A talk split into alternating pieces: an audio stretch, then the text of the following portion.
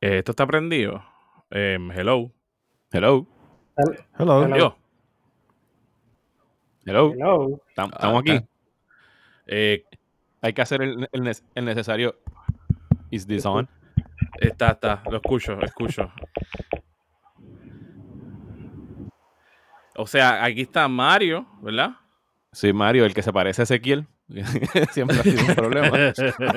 está, está Gabriel. soy yo, yo creo. Pero a mí lo que me sorprende es que estoy mirando ahora bien aquí cuando la luz se prende y está Paolo también. I'm alive, estoy vivo. So, eso significa que yo me voy a callar la boca y Paolo, por favor.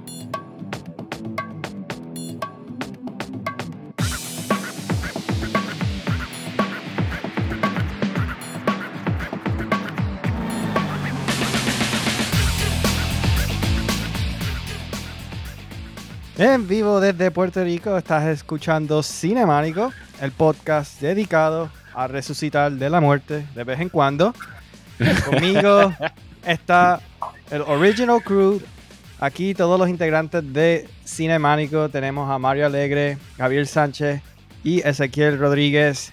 Y del original host le paso el batón al second host, Ezequiel. Ah, estoy tan emocionado que no sé qué hacer ahora. Como se habrán dado cuenta, no hemos planificado absolutamente nada de esto. Esto es un spur of the moment. Lo mantuvimos bien realístico a Cinemánico back in the day. Sí, nunca planificamos nada y seguimos igual. Esa es la idea, ¿no? Mantenerlo fresh, mantenerlo así mismo como ustedes tenían eh, las ideas raras de bajar este podcast, nosotros teníamos ideas raras de hacerlo. Así que eh, nos quedamos en familia. Así que como esto así, o sea, yo, yo ni me acuerdo la última vez que grabamos uno. Eh, Eh, eh, fue el de, el de Spielberg. Fue la serie de Spielberg que hicimos en el 2018. Anda. Lo cual- esta- fue, fue, fue la resucitación post María.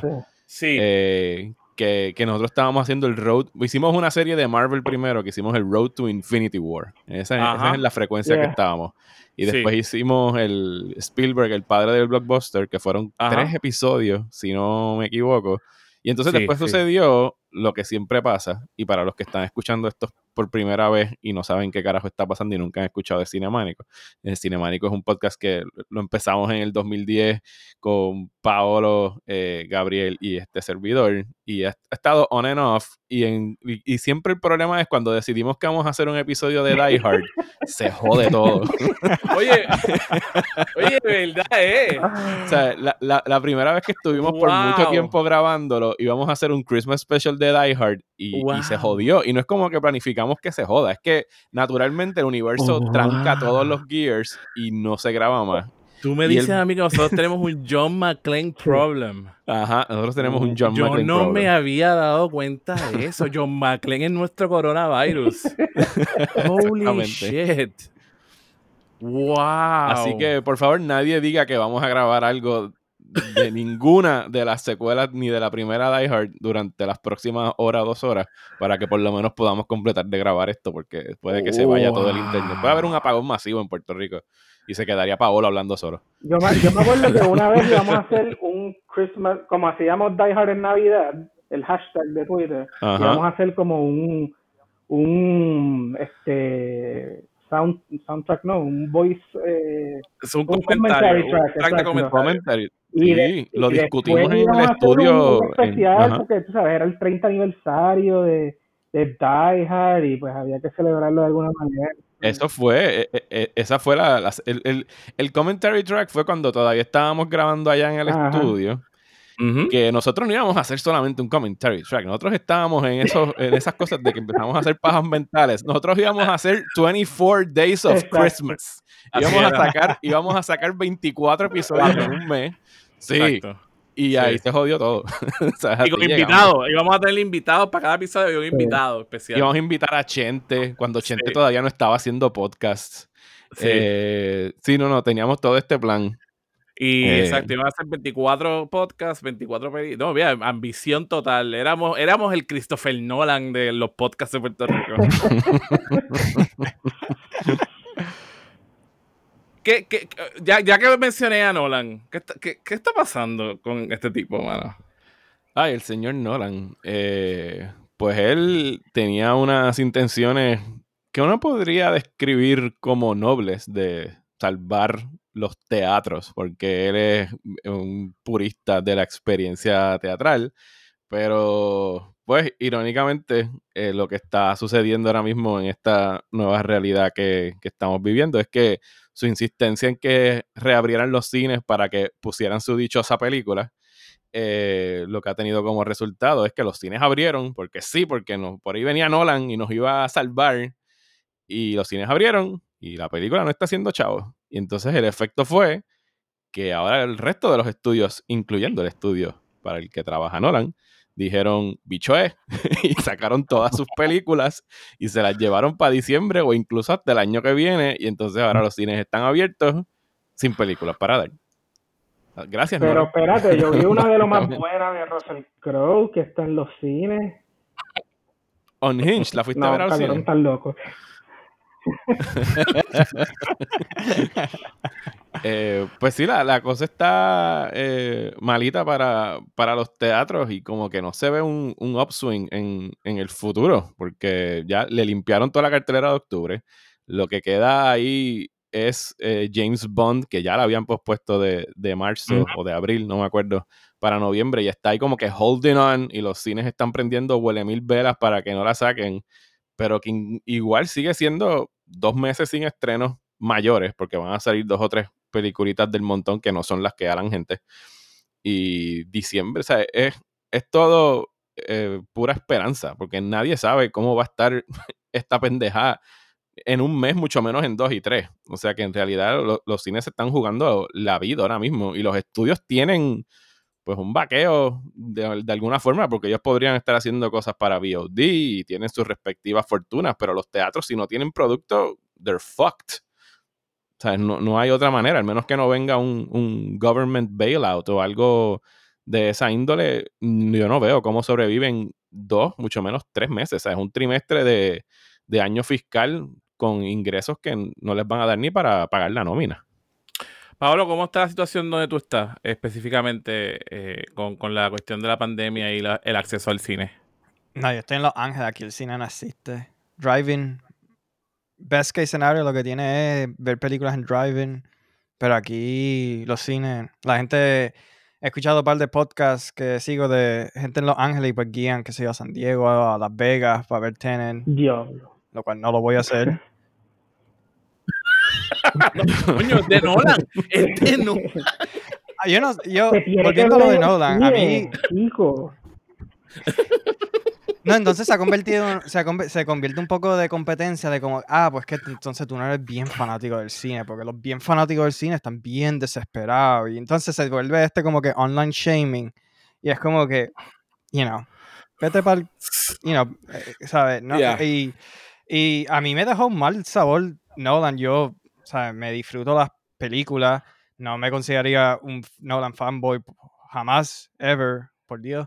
Pero me disfruto las películas de él como director y sinceramente como manejó todo de la pandemia y con Tenet, ¿sabes? Hay otros filmmakers que también tenían películas y claramente dijeron, mira, me interesa más, eh, ¿sabes? Yo no quiero estrenar mi película, quiero que la gente esté safe y algo así versus I mean, yo no sé si es un problema de PR o cómo se comunicaron, pero me, daba, me, de, me dejaba este sabor malo de como que quiero este batch de tener la película que brings back theater, tú sabes, como que este héroe. Sí, sí, como bien self-serving, bien self-serving. Exacto, exacto, y como que como, independientemente sí. de lo que cueste, y es como que, mano, ¿sabes?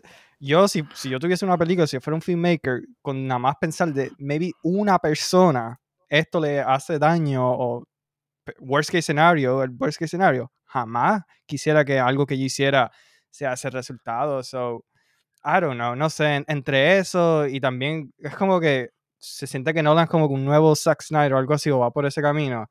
Entre los fanboys también que como que defienden las películas a muerte y uno critica sí, algo y es como que, exacto, como que, no sé. Uh, so, anyway, me da pena Sí, porque sí, de nuevo, me, me de nuevo, ¿sabes? Años atrás me gustaba, hay películas de Nolan que me gustan bastante y, y todavía está como que saca algo y, y estoy pendiente, pero I don't know. It's, it's A mí, weird. a, mí me, a, mí, a mí me estuvo bien interesante cómo este revolú de Tenet también ayuda a mucha gente que, vi- que, que hizo el sacrificio de ver la película. De momento darse cuenta que quizá ese culto a Nolan es una exageración. Porque yo soy uno que, que aprecio sus películas y yo, yo, yo cuando vi Memento la primera vez, ¿sabes? me encantó. fue tengo el Special Edition DVD. eh, tú sabes, está el track record aquí cuando nosotros hablábamos, que a mí me encantó. Hicimos todo un podcast dedicado a. a se me acaba de olvidar el nombre de la película. A Este, Inception. No, a Inception. Inception, sí. Sí, Inception. Yeah, a, eh, a mí, a mí me encanta Inception y de hecho. Pero- ah, no, Ajá, continúa. No, que iba a No, decir hasta, hasta Interstellar, que es alguna de las que, ¿sabes? De nuevo, me gustan sus películas, pero. Ay, no, no, se- es como que se está convirtiendo este culto y, y- y se siente bien raro porque no quiero formar absolutamente nada ni, ni interactuar con ese culto. Pero a la misma vez, Nolan hace de las cosas. De las uni- Nolan es de los pocos directores que hace big blockbuster original movies sin franchise, sin nada, lo cual es como que lo que más quiero defender. So, no sé, se siente bien weird. I don't know. Maybe es Exacto, un. may- Maybe se lo se lo doy al pandemic, it's just weird times y maybe regresamos a lo normal y, y, y no le tengo cosas a él, pero Sí, pero a lo que iba era que, que a, mí me, a mí me sorprendió, ¿verdad? Que, que aunque yo también fui parte del Hype Machine, ¿verdad? Tengo que admitir que yo fui parte del Hype Machine Yo con creo que su todos, todos trabajo, fuimos, en forma. trabajo previo. Me, gust, me, me, me estuvo interesante esta cuestión de que la gente que sí pasó por el sacrificio de ver la película y de momento darse cuenta que estaban, eh, ¿verdad? Implicando inclusive la posibilidad de morir por ver la película. Una vez la vieron, dijeron, "¿Pero ¿por qué carajo? A mí me encanta este tipo, porque esto es bien derivativo realmente al final del día, ¿verdad? Como que como que eh, eso ha sido como un bonus effect interesante de ver muchos comentarios post diciendo maybe we were too hyped for this guy al final del día y ahora cuando los stakes están bien altos, o sea, cuando yo tengo que hacer tanto sacrificio me doy cuenta que no valió la pena ir al cine a básicamente exponerme a morir. Este tipo está un poquito overrated. Eh, me, me gusta eso, me gusta que ese diálogo de momento ha surgido gracias a la pandemia. a mí, ustedes me dicen que ustedes opinan, pero yo también pienso que volviendo a maybe a lo más grande de, del cine y los teatros y cómo van a estar, todo el mundo quiere como que tener el, el hot take de como que diablo, aquí murieron los cines, este es el momento. Es como que a mí, mí personalmente, it's fine, van a estar fine, van a regresar, el cine siempre va a estar ahí. I mean, si, si vinil todavía existe, créeme que los cines van a estar. Eh, ¿Sabes? Maybe dos o tres se van a la quiebra, como muchos negocios en otras cosas que han pasado que no es cine, ¿sabes? Como que no hay este como que doomsday scenario y, I mean, it's fine, van a regresar. Si algunos se van a la quiebra, maybe también regresen cuando las cosas regresan. I don't know. That's, Bueno, eso es lo que tuviera que Eso buen, eso, eso- eso es un buen punto que traes porque yo, yo quería traer esta parte de la discusión, eh, esa misma cuestión. No, en verdad, yo pienso que el cine, la idea esta nostálgica de ir al cine, eh, ¿verdad? Eh, y de ir al- a, a este cine como, como templo. Esa idea murió realmente hace tiempo porque nosotros no tenemos realmente cines a la vieja usanza ya. La mayoría del, del cine es un cine corporativo, son, son grandes cadenas de cine que ya mataron el cine pequeño. Lo que quedan son los cines, eh, los non-profit, los, los que mantienen ese sueño son los non-profit eh, que todavía hacen cine repertorio. So, en realidad estamos tan tristes de que muera otra megacorporación. O sea, mientras menos megacorporaciones mejor. Ya el cine, o sea, esa, esa ilusión nostálgica del cine re- realmente no existe. Murió hace tiempo. So, nosotros estamos como peleando por algo que no existe. No sé. ¿Qué piensan ustedes?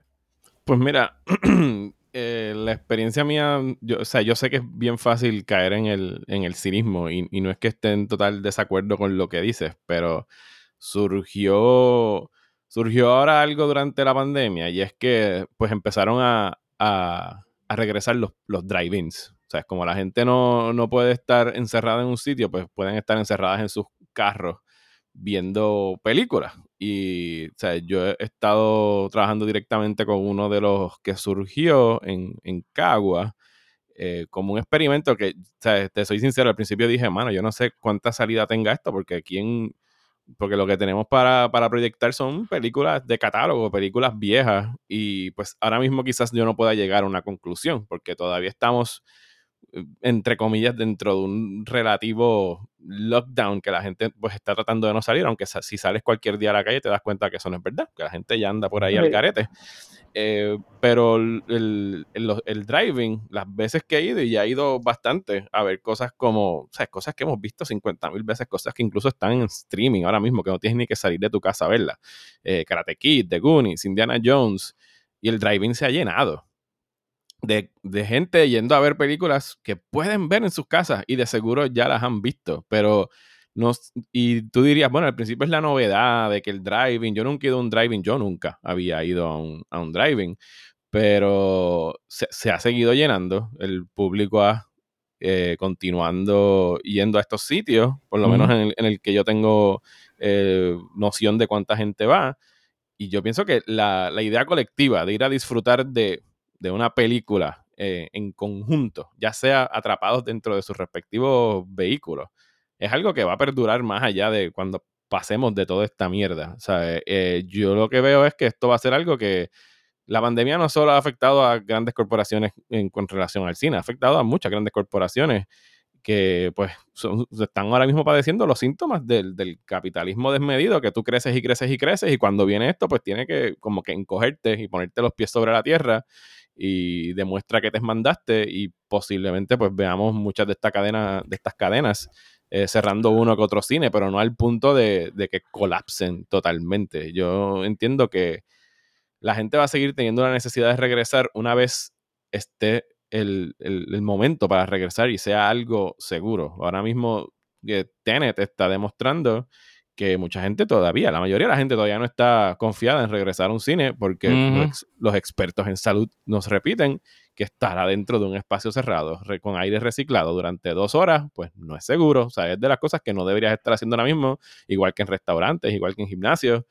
Pero, o sea, el, el medio, tanto la industria como los que, tanto el, el, distribuidor como el exhibidor, como los que producen las películas, tienen que reajustarse y estoy de acuerdo con Pablo, o sea, ahora mismo nadie puede decir murió el cine. El cine no va a morir como medio, pero va a tener que transformarse radicalmente por un tiempo. O sea, esto va a afectar, pienso yo, eh, los presupuestos que se aprueban para ciertas películas, porque los problemas de, de, las películas como Black Widow y Mulan y Tenet son que son estas, mm, estos monolitos que al menos que tú no le logres sacar 500, 600 millones de dólares, estás tirando dinero por, por el, al zafacón.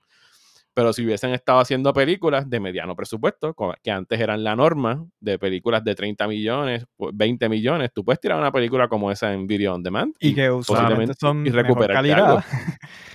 También. Sí, exacto. E, eso, eh, todo lo que estás trayendo son excelentes puntos de cómo precisamente yo pienso que, eh, irónicamente, la pandemia... Explotó la burbuja, la burbuja explotó. Exacto, que, que la, estábamos viendo venir y que había matado, eso, porque ese es mi punto, había matado lo que era el cine realmente. o sea, nosotros no tenemos hace, desde hace 20 años para atrás, nosotros no tenemos cine, nosotros tenemos experiencia.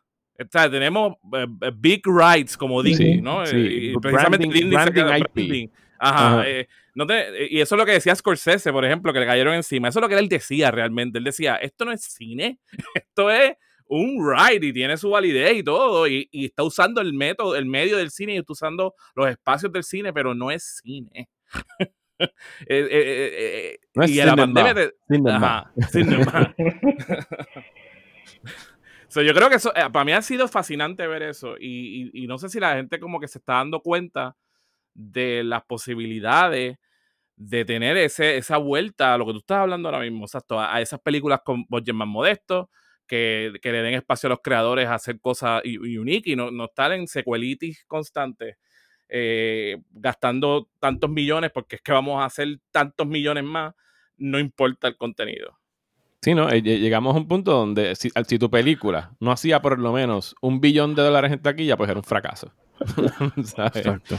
O sea, y, ya, pues la, la, burbuja explotó y es una burbuja que incluso irónicamente, los, para regresar al antiguo tema de Cinemánico, los padres del blockbuster moderno, eh, Steven Spielberg y George Lucas, hace par de años, como 5 o 7 años, en una entrevista dijeron, eh, pues la industria está ahora mismo en una burbuja con todas estas megaproducciones y cuando esa burbuja explote, pues there's gonna be a reckoning. y ahora estamos en el reckoning. o, sea, estamos, o sea, fue eh, por algo que no vieron venir, que era una pandemia. Eh, no fue que el público se cansó de verlas, porque si no hubiese pasado la pandemia, no hubiese cambiado Claro. absolutamente nada. Claro. Pero, pero ahora tienen que, pues, reel it in y, y, y, y lo va a cambiar para siempre. Porque ahora, o sea, incluso los acuerdos que ya se han dado, como el que salió de AMC con Universal, que no sé Mm, cuán vi- cierto. cuánta vigencia puedan tener, de que ahora el theatrical window es de 17 días, que es una cosa absurda. O sea, el theatrical window de, de cine a, a cualquier otro formato casero o digital eran 90 días y tú dirías, bueno, a lo mejor lo van a bajar a 45, porque este es el momento de ellos pulsear, pero no, lo bajaron a 17. 17. O sea, que quiere decir que, que o sea, hay todavía como que mucho, mucho fine print en, en esas cosas, porque, o sea, si Fast and the Furious la tiran en abril del año que viene y lleva un mes haciendo un fracatán de chavos, no quiere decir que los 17 días la van a tirar en VOD. y, y yo tengo una pregunta de eso, porque es que yo creo que going forward, esa es la manera de que el negocio tiene, y te hablo de la industria, de mantenerse a flote y hacer los billetes que ha hecho descomunales, porque la persona que quiere ir al cine a ver Fast and the Furious va a ir al cine a ver Fast and the Furious, no importa si está, tú sabes, streaming o no, porque muchas veces la gente quiere eso. Es un espectáculo, es la pendeja de quiero salir de casa, quiero sentarme en un cuarto, quiero comer popcorn, un cuarto gigante, ver el sonido de todo con otras personas y ver lo que estén poniendo. Tú le pones cualquier mierda y ellos lo van a ver, ¿sabes? Lo- eh, eh. En los eneros y febreros de todos los años, donde ponen, tú sabes, las películas más porquerías posibles, ¿sabes? Saw 7 y cosas así.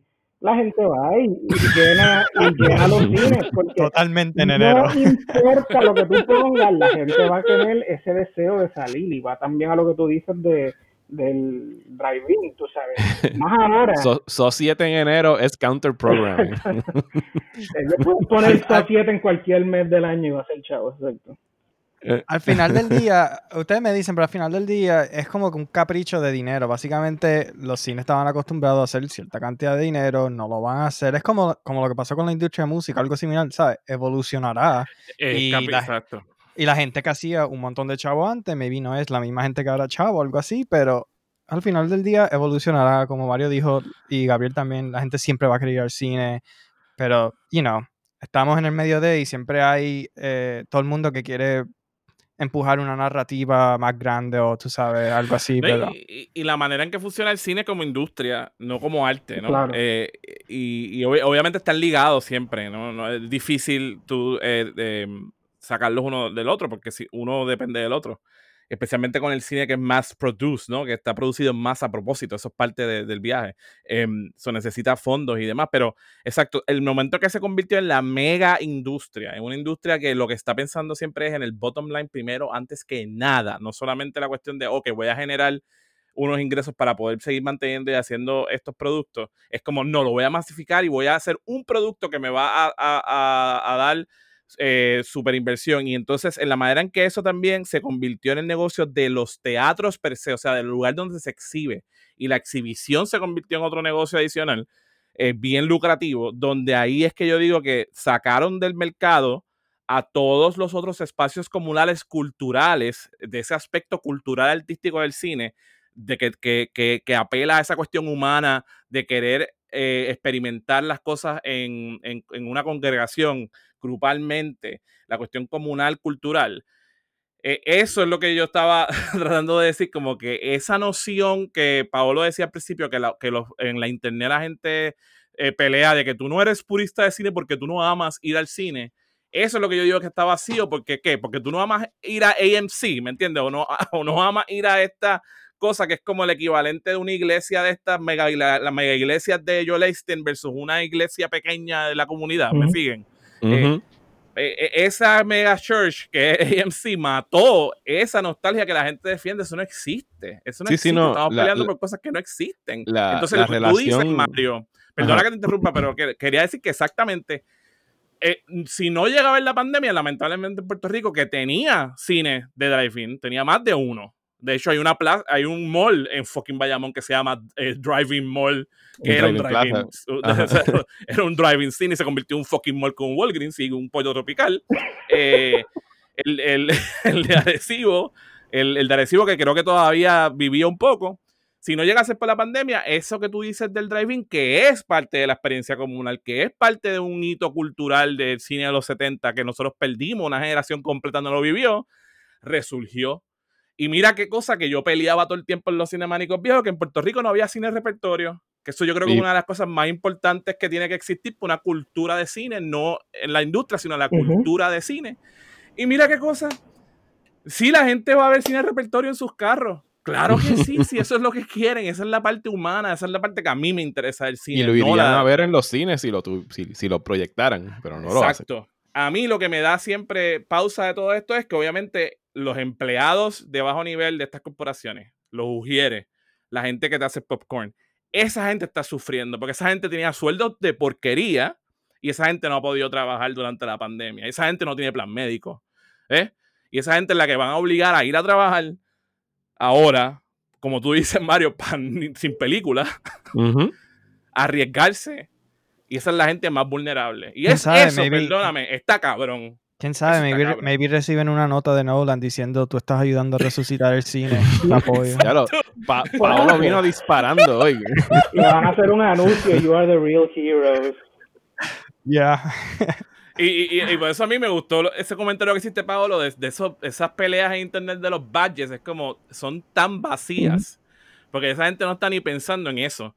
No está pensando en el Ujiel, no está pensando en el que hace el popcorn, no está pensando en el proyeccionista. ¿eh? Están pensando en esta ilusión de algo que no existe. Eso no, está, no existe. Y de hecho, los cines independientes de Estados Unidos y los de non-profit han, han logrado hacer maneras de, de sobrevivir más fácil que los teatros. Precisamente por la cuestión comunal, porque a la gente les interesa y tienen una conexión más real con eso. Nada, eso es lo que quería Hablan- decir. hablando, ya que estamos hablando así del cine, quería plantearle una idea. No sé- y ustedes me dicen, ¿verdad? Estoy, estoy curioso de ver, qué ustedes piensan, pero como dijo Gabriel, NPI de qué va a pasar con la industria del cine, I don't know, no tengo idea. Pero, ¿qué me gustaría que pasara? Llevo pensando, I mean, vivo en Los Ángeles, conozco un montón de gente que trabaja en, en- en Hollywood, como quien dice, y es definitivamente un ambiente ácido. Estoy súper desilusionado con Hollywood, además de las películas que tenemos en el cine, ¿sabes? Me da tristeza de ver las opciones que hay. Y lo que yo y eso llevo, que en tú verdad... tienes buenos repertoire cinemas en Los Ángeles. No, sí, a mí, bueno, sí, también, eh, sí existe el Álamo, excepto que tengo que pagar 60 pesos cuando- cada vez que voy, pero... Ya. Sí. Pero, pero, any- anyway, lo que me gustaría ver, sinceramente, o, o tantear la idea es que Hollywood no sea el único sitio para uno hacer cine. Que llegue un momento donde esa burbuja explote porque Hollywood es el único momento. Yo me pongo a pensar, ¿sabes? Si, si hoy en día viniera un Francis Ford Coppola, como fue en su día, que odiaba, odiaba es una palabra bien grande, pero no quería pero ser parte de, no quería ser parte de Hollywood, no quería ser parte de Hollywood, quería hacer cine, pero no tenía, con una persona joven que quería contar historias, no tenía ningún tipo de interés de formar parte de Hollywood. Lamentablemente, para ese tiempo, tuvo que conseguir distribución, no matter what, tuvo que de alguna manera depender porque era lo único que había. Pero hoy en día, donde la gente joven tiene otro diferente apetito para contenido, no solamente cine, está YouTube, está TikTok, está otras cosas, eh, está VOD, están un, un montón de maneras de uno poder ser directo, como quien dice, al público y cortar todo eso. Maybe hay, ¿sabes? El nuevo Francis Ford Coppola o el George Lucas, donde hacen cosas un poquito bigger scale, pero independientes, y rompe como que esta burbuja donde la gente se da cuenta como que, mira, si yo quiero contar, hacer cine, yo quiero contar historia, no tengo que consoñar con ir para Hollywood, como que, I don't know, yo pienso que estamos en un clima donde está ripe para alguien venir y como que change everything. Y a mí me encantaría porque al final del día, si eso sucede, significa mejores historias de calidad, mejores películas, gente que quiere, que está, tiene apetito de contar historias, hacerlo, versus Mulan y, I don't know, todo ese producto que se siente ya cereal box en, en un supermercado, pero eso es lo que Han yo pasado- quisiera han, han, han habido efectos positivos de, de la pandemia que se han visto. Uno tan reciente y que todavía estoy disfrutando de él ahora es la apertura, eh, de- que, que es el único que lo ha hecho hasta ahora, pero la apertura del, del New York Film Festival, que era algo que si tú no vivías en Nueva York te jodiste, no puedes verlo. Y este año ellos lograron hacer una edición virtual del Festival de, de Nueva York. Hicieron drive-ins en Nueva York y hicieron disponibles las películas eh, a través de su página en el Lincoln Film Center. eh, a unos precios que, pues, o sea, gritaron porque ver Mulan era 30 pesos en Disney Plus. Yo he, he visto en la última semana, eh, pagué 25 pesos para ver Nomadland, pagué otros 25 pesos para ver eh, la primera de Steve McQueen de la antología de Small Axe. Que si lo vienes a ver, si lo estamos viendo dos personas, es más o menos lo que te cuesta ir al, al cine, ¿sabes? Pero que tienen una apertura y tienen y, fueron los únicos que supieron como que adaptarse bien rápido y transformarse y decir como que, ok, tenemos que hacer el festival, vamos a abrirlo, vamos a dejarnos de bicherías de que si nos van a piratear la película y qué sé yo, y hubo cineastas que decidieron que no, por, específicamente por eso, por miedo a la piratería, pero hasta ahora, o sea, de todas las películas que han proyectado, no ha habido leaks de ningún tipo, las películas no se han estado compartiendo por ahí, la gente está pagando, las está viendo, lo tienen bastante controlado, con buena seguridad. La calidad de streaming ha sido para mí sorprendentemente buena, porque no, no sé con qué están contando, pero tú piensas que necesitas ser un Amazon o un Netflix para tener estos mega servidores, posiblemente se deba a que tienen un cupo, un tope de taquillas virtuales que, que venden para no, eh, ¿sabes?, sobresaturar los, los servidores. Pero eso es una prueba de que es algo que, mano, ya lo hiciste este año.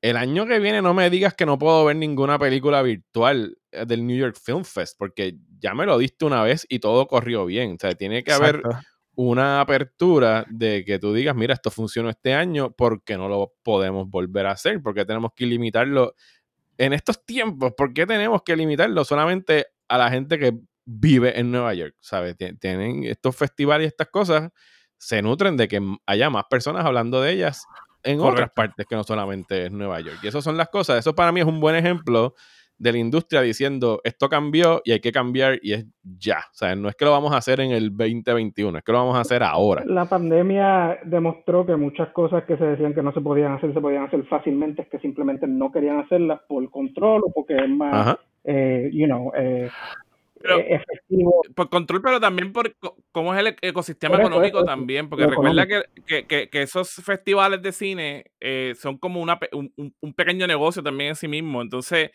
obviamente parte de la pil de cómo era, como era parte de la experiencia comunal, es, ah, este selecto grupo de personas pagan para ir a ver este selecto grupo de películas eh, en este selecto momento, ¿no? Es como, es, es como prestigio que estás vendiendo, estás vendiendo los pases por eso obviamente no nos podemos ver, no podemos juntarnos. O de momento, algo que era como obvio que se, se hubiera, como dice Mario, ayudado también a la diseminación real de estas alternativas a Hollywood, eh, no se daba, no pasaba, porque el ecosistema de los fondos y para que exista y para que continúe pasando, también ese, ese pequeño negocio se convertía en lo primario. Pero ahora que tienes que sobrevivir, ahora hay unas opciones. ¿Verdad? Y están las opciones que siempre queríamos. So, es- eso, eso es interesante verlo también. Y, Y ha, eso mismo también. pasado, y ha pasado también behind the scenes, ¿sabes? Yo, a mí nunca me ha interesado en, en- en ir a hacer los junkets, porque no me da la gana de montarme en un Mm, avión y volar, perder todo un día en volar a Los Ángeles para tener que ir al hotel y levantarme al otro día y hablar con alguien durante tres trapos de minutos. minutos, eh, sí. Alguien que probablemente no tiene ni siquiera el más mínimo interés de hablar conmigo, que muchas veces están hastiados de contestar preguntas para volver a montar mismas preguntas todo el tiempo. para sí. regresar para atrás. Y ahora de repente con la pandemia, todos los junkets se están haciendo por Zoom. Y yo he podido hacer junkets y entrevistar a personas por tres minutos desde mi casa. ¿Sabes? Es algo que se podía hacer antes. Y yo creo que incluso hasta las mismas estrellas de cine van a decir, ¿sabes qué? No, negrito, ahora yo quiero hacerlo desde mi casa, porque es la misma mierda. Eh, y, y est- y están hasta de mejor humor, porque están en su Claro, casa, porque de la claro. cintura para abajo pueden estar en shorts o en calzoncillos, ¿sabes? Y a nadie los está molestando. Y tan, tan pronto se termina, pues están ya en su casa y nomás tuvieron que Exacto. hacerlo durante una hora o algo por el estilo. A eso es lo que yo me refiero, que yo pienso que esto lo va a cambiar radicalmente en más de una cosa. Incluso el, el behind the scenes de, de cosas como, como estas, de la publicidad de, de las películas, que recientemente Kate Winslet eh, salió en una entrevista diciendo que ella siempre pensaba que eso era como un despilfarro de chavos, estos junkets, Mm. estas extravagancias, y pagar hoteles y pagar cuartos para toda esta gente y todo el dinero que votaban en llevar a la gente de aquí para acá, cuando hay maneras de hacerlo virtual y no tienes que Porque- gastar un carajo. porque esa era la maquinaria gigantesca, la burbuja que tú hablas, esa maquinaria gigantesca que justificaba, no, pero vamos a gastar estos chavos y vamos a hacer el triple. So, sigue metiendo el chavo, el chavo ahí porque cada vez que gastes vas a ganar más y más y más. Entonces, you know, eh, era insostenible, pero tenía que venir algo así como una pandemia global súper letal para hacer pausa. Y con todo eso todavía persisten ciertas cosas, ¿no? Porque estamos hablando de esto. Y están las peleas públicas. Y está Christopher Nolan obligando a la gente a ir a ver al cine su maldita película. Yo, yo no sé cómo no, él- yo no sé con qué cara él no, no hubo, ¿sabes? Fucking Tom Cruise fue a ver Tenet y publicó un video en las redes sociales. ¿Cómo no hay un video de Christopher Nolan yendo a un cine lleno a ver Tenet? O sea, eh, eh, eh, no, no, no, no me lo explico. Eh, o sea, hace, creo que hace dos días dije como que, miren, yo, yo no odio a Christopher Nolan. O sea, yo respeto mucho al tipo. Mis problemas con él no son, tienen que ver absolutamente nada con lo que él proyecta en pantalla. A mí se me ha salido en estos meses. ¿Sabes? Como que Sí, vi sí, una como cara ser- de. como ser humano. Sí, vi una cara de él que, que desconocía, porque siempre decían que. Y se, y se le veía, se le notaba como una persona bien fría y sus películas Sí. se pueden describir como bien Sí. frías, como que exentas de emociones que parezcan ser humanas. ¿Sabes? Lo más cercano a una emoción humana que se ha visto. o sea, para, para Christopher Nolan, una emoción humana es el final de Interstellar cuando Matthew McConaughey llega donde Ellen Burstyn y le dice. ¿Cómo sabes que iba a volver? Y Ellen Burstyn le dice, Because my daddy told me he would come. O sea, eso es como que sentimientos humanos súper trillados, pero no. O sea, las Ya, pe- yo no me o sea, acuerdo todo lo que tuviese que ver Interstellar, con. El Embersting sale Interstellar. Ellen Burstyn es eh, Jessica old Chastain, ella Jessica Chastain. Ella es, ella es Jessica Chastain. Qué mierda de película. O sea, Ellen Burstyn sale al principio en el televisor haciendo como que estos relatos tipo documental de Ken Burns del, del, del Dust Bowl y vuelve entonces a salir al final y ahí es que te das cuenta que ella es Brutal. Murph, eh, de vieja. Qué grandioso Nolan. Pero sí. O sea, Christopher Nolan siempre ha sido un tipo bien frío, pero, y, y- pero aquí como que se le vio un lado de hasta dónde llega eh, el ego trip. O sea, fue como que no, loco, Sí. eh, too much, too much. Y todos los artistas tienen sus respectivos egos, ¿sabes? Y no hay quien se los quiten. Solo que algunos, pues, los exhiben más que otros. Como nuestro viejo amigo Alejandro González, Alejandro G. Iñárritu. Gabriel, ahorita cuando, cuando hice mi hice una intervención que te interrumpí, creo que ibas a hacer, decir una idea y que te interrumpí, me disculpas y si quieres retomarla ahora, si te acuerdas. Mira, Yo no me acuerdo de Interstellar, me voy a acordar de que iba a hablar. Pues bueno, entonces vamos a cerrar esto aquí y ya que estamos hablando de la pandemia, vamos a tratar de hacer una exploración. No- Yo creo que todos nosotros, o la mayoría de nosotros, hemos tenido el privilegio que no tiene todo el mundo de que nuestros trabajos eh, nos dejaron en nuestra casa, ¿no? Y pudimos trabajar de- desde la casa. No todo el mundo en este en esta pandemia ha tenido ese privilegio. Hay otra gente que, que puede, que tiene que ir a trabajar como quiera. Eh, so me imagino que hemos tenido tiempo para ver eh, películas o series. ¿Y qué tal si hablamos un poquito de cosas chéveres que hemos visto en la cuarentena desde nuestro privilegio? Me parece bien. Yo tengo una pregunta ¿Qué- qué? rapidito para que me, todos me digan, porque es, es por un dato curioso nada más. ¿Cuál fue la última película que ustedes vieron en el cine antes de todo esto? Excelente Eh, pregunta. Invisible Eh, bueno, Man, la- creo. ¿Cuál? ¿Cuál fue?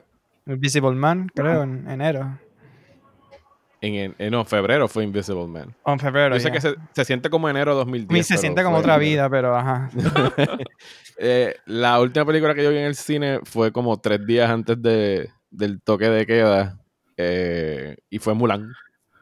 Tristemente, ¿En el pero cine? fue Mulan. En el cine. Yo, yo vi Mulan en el cine en marzo. Wow. Ay, O sea, y ya- y ya para se ese momento- wow. y ya para ese momento, ¿sabes? Como que la perse estaba a tal nivel de que ya eso fue un día donde la gente llegó al cine y yo no me saqué las manos del bolsillo para saludar a nadie. A nadie. O sea, ya estamos en la semana donde como que, diablo, esta cosa como que es en serio, ¿verdad? Esto, eh, eh, esto va a pasar y ya nadie se estaba saludando, no habían besos, no habían shaking hands y, y no toqué un carajo dentro del cine y, y eso fue, creo que fue un miércoles, un martes y ya el, el viernes estaban anunciando que a partir del domingo todo el mundo para su casa. Wow. ¿Tú sabes que ustedes dos se acuerdan, Ezequiel o Gabriel? Sí, yo, yo, eh, Gabriel, tú primero. Dale. eh, Little Women. Qué buena estuvo, mano. Oh, nice. A mí me encanta esa vuelvan es película. tremenda, sí. Pues yo estaba en Boston la última vez que fui al cine y vi Portrait of a Lady on qué Fire. bien. Oh, wow. Bu- nice. Buenísima. Yo estaba como, oh my God. vi- Y eh, realmente pienso ahora, eh, ¿verdad? En retrospectiva, que qué buena película para hacer la última que ver en un cine. Sí, no, no. No me- eh, Todos ustedes me ganaron a mí con Mulan. Actually, yo creo que maybe esa fue mi última. Ahora estás maybe. recortando mejor. Bueno, ma- no, no sé cómo me olvidé, pero fui, vi a ver, fui a ver Portrait of Lady on Fire en el, en el Cinedrome aquí, en el, en el, el que sale en todas las películas de Tarantino en el exterior. Ujú. Ajá. ajá. Fui y estaba al final un Q&A con la directora que estuvo ¡Oh! excelente. Ah, Celine estaba allí. Qué bueno, mano. Qué suerte Estuvo, tuviste. estuvo Yo- excelente. Todo el mundo estaba cuando se sienta en la silla, pero con las manos en la cara así, viendo para Ajá, ajá. lo que dice. Sí. yo, eh, cuando yo la vi, ella, ella, eh, ella iba a estar, pero yo no pude ir al screening don- que ella estaba, porque se llenó bien rápido. So, yo la vi al otro día. Mm, so, me, la, me la perdí a ella. Ce- Celine, que, que tiene una. ¡Wow! Esa filmografía de Celine. es, Dios mío. Sí, es tremenda. Estuve en Criterion Channel hasta hace, hasta hace poquito. Correcto. Ok, so fuera del cine entonces, ¿qué, qué han visto así, Gabriel? ¿Qué has visto interesante que quieras compartir? Eh, vi Portrait of a Lady on Fire, está, está en Hulu, está muy buena. Eh, bueno, no, podemos hablar de eso, pero vamos a seguir por ahí, espérate. Este, ¿tú sabes qué vi? Que no había visto nunca de, de Hitchcock, 39 Steps, y me gustó mucho. Yo también, diablo, estamos en la misma Pues página. Paolo. ¿Cuál, cuál? Que no, no 39 entendí. Steps. Ah, 39 Steps, Sí. ok. Sí, esa es de Ear- Early Hitchcock. Early 24, este, que, ¿sabes? El Sí. movimiento de cámara todavía y los cortes eran como que, que tú haces, pero súper interesante. Hitchcock. 1935. Ah, 35, there you go. Pero entonces un- tenía un set piece cabrón en los, en como que los Scottish Highlands, en los moors de Scotland. Como que diablo, como ustedes hicieron eso en el 35. Me les quedó cabrón, con cascada y todo. Este, vi par de otras clásicas que nunca había visto. Este, Kiki's Delivery Estás chequeando tu- tu leyendo Letterboxd. Kiki's Delivery Service, nunca había visto y es bien chula también. Este, vi una que en verdad me, me, me dejó como que, what the hell is this in a good way, fue Love Witch, que no la había visto. Ah, los Witch es muy buena, mano. Ana Viller, Ana Viller. Sí, sí, sí, sí. Este, o sea, esos visuales están cabronas y, y la historia en verdad está, está bien interesante. Este, tengo una peja jodiendo, ¿se escucha? La peja llorando. ¿o no? No, no importa. No, no, no. Ok. Em, ¿Cuál más? ¿Cuál más? Eh, ah, vi Birds of Prey, que fue bien, bien mala. Este, y vi Midsommar. Es que tenía, los tenía divididos en categorías eh, buenas, pero que en verdad no, me, no llegaron al nivel de me- como me la estaban vendiendo, que fue Midsommar y Train to Busan. Que fueron dos películas que sí me entretuvieron y la- las disfruté cuando las vi, pero tienen que tone it down con el hype de las dos porque no, no, no me dijeron mucho más de... O sea, no, no, no me parecieron espectaculares, vamos a ponerlo así. Sí, a mí, para mí Midsommar también fue como... Y, y yo la vi en, en el cine en pleno hype y creo que el hype me la mató considerablemente. So, eso, I mean, el, el problema esa pel- lo- es, es que tiene como 30 minutos extra esa película. Sí. Tantas escenas, yo era como que, ok, corta, ya sé lo que pasa, ¿sabes? Como que I get it, I get it, I get Sí, it. ah, no, ah, mi, mi, hasta, hasta ahora el, el desempeño del director Ari Aster, yo puedo admirar muchísimo el craft, pero como que necesita alguien que le ayude con los guiones, porque Hereditary yo pienso que es tremenda, pero tiene como 10 minutos de más. O sea, los finales no, no son los suyos, me atrevería a decir. Porque el, el, problema, el problema que tuve con Midsommar es que ah, incluso desde antes de que empiece la película, tú sabes cómo va a acabar. ¿sabes? Tú sabes de qué va a ser. Sea, si has visto Wicker Man o cualquier película de, un- de una secta, un culto, y entonces te estira tanto el llegar a ese final que, que no sé, como que me, me, me, me aburrió después de un rato.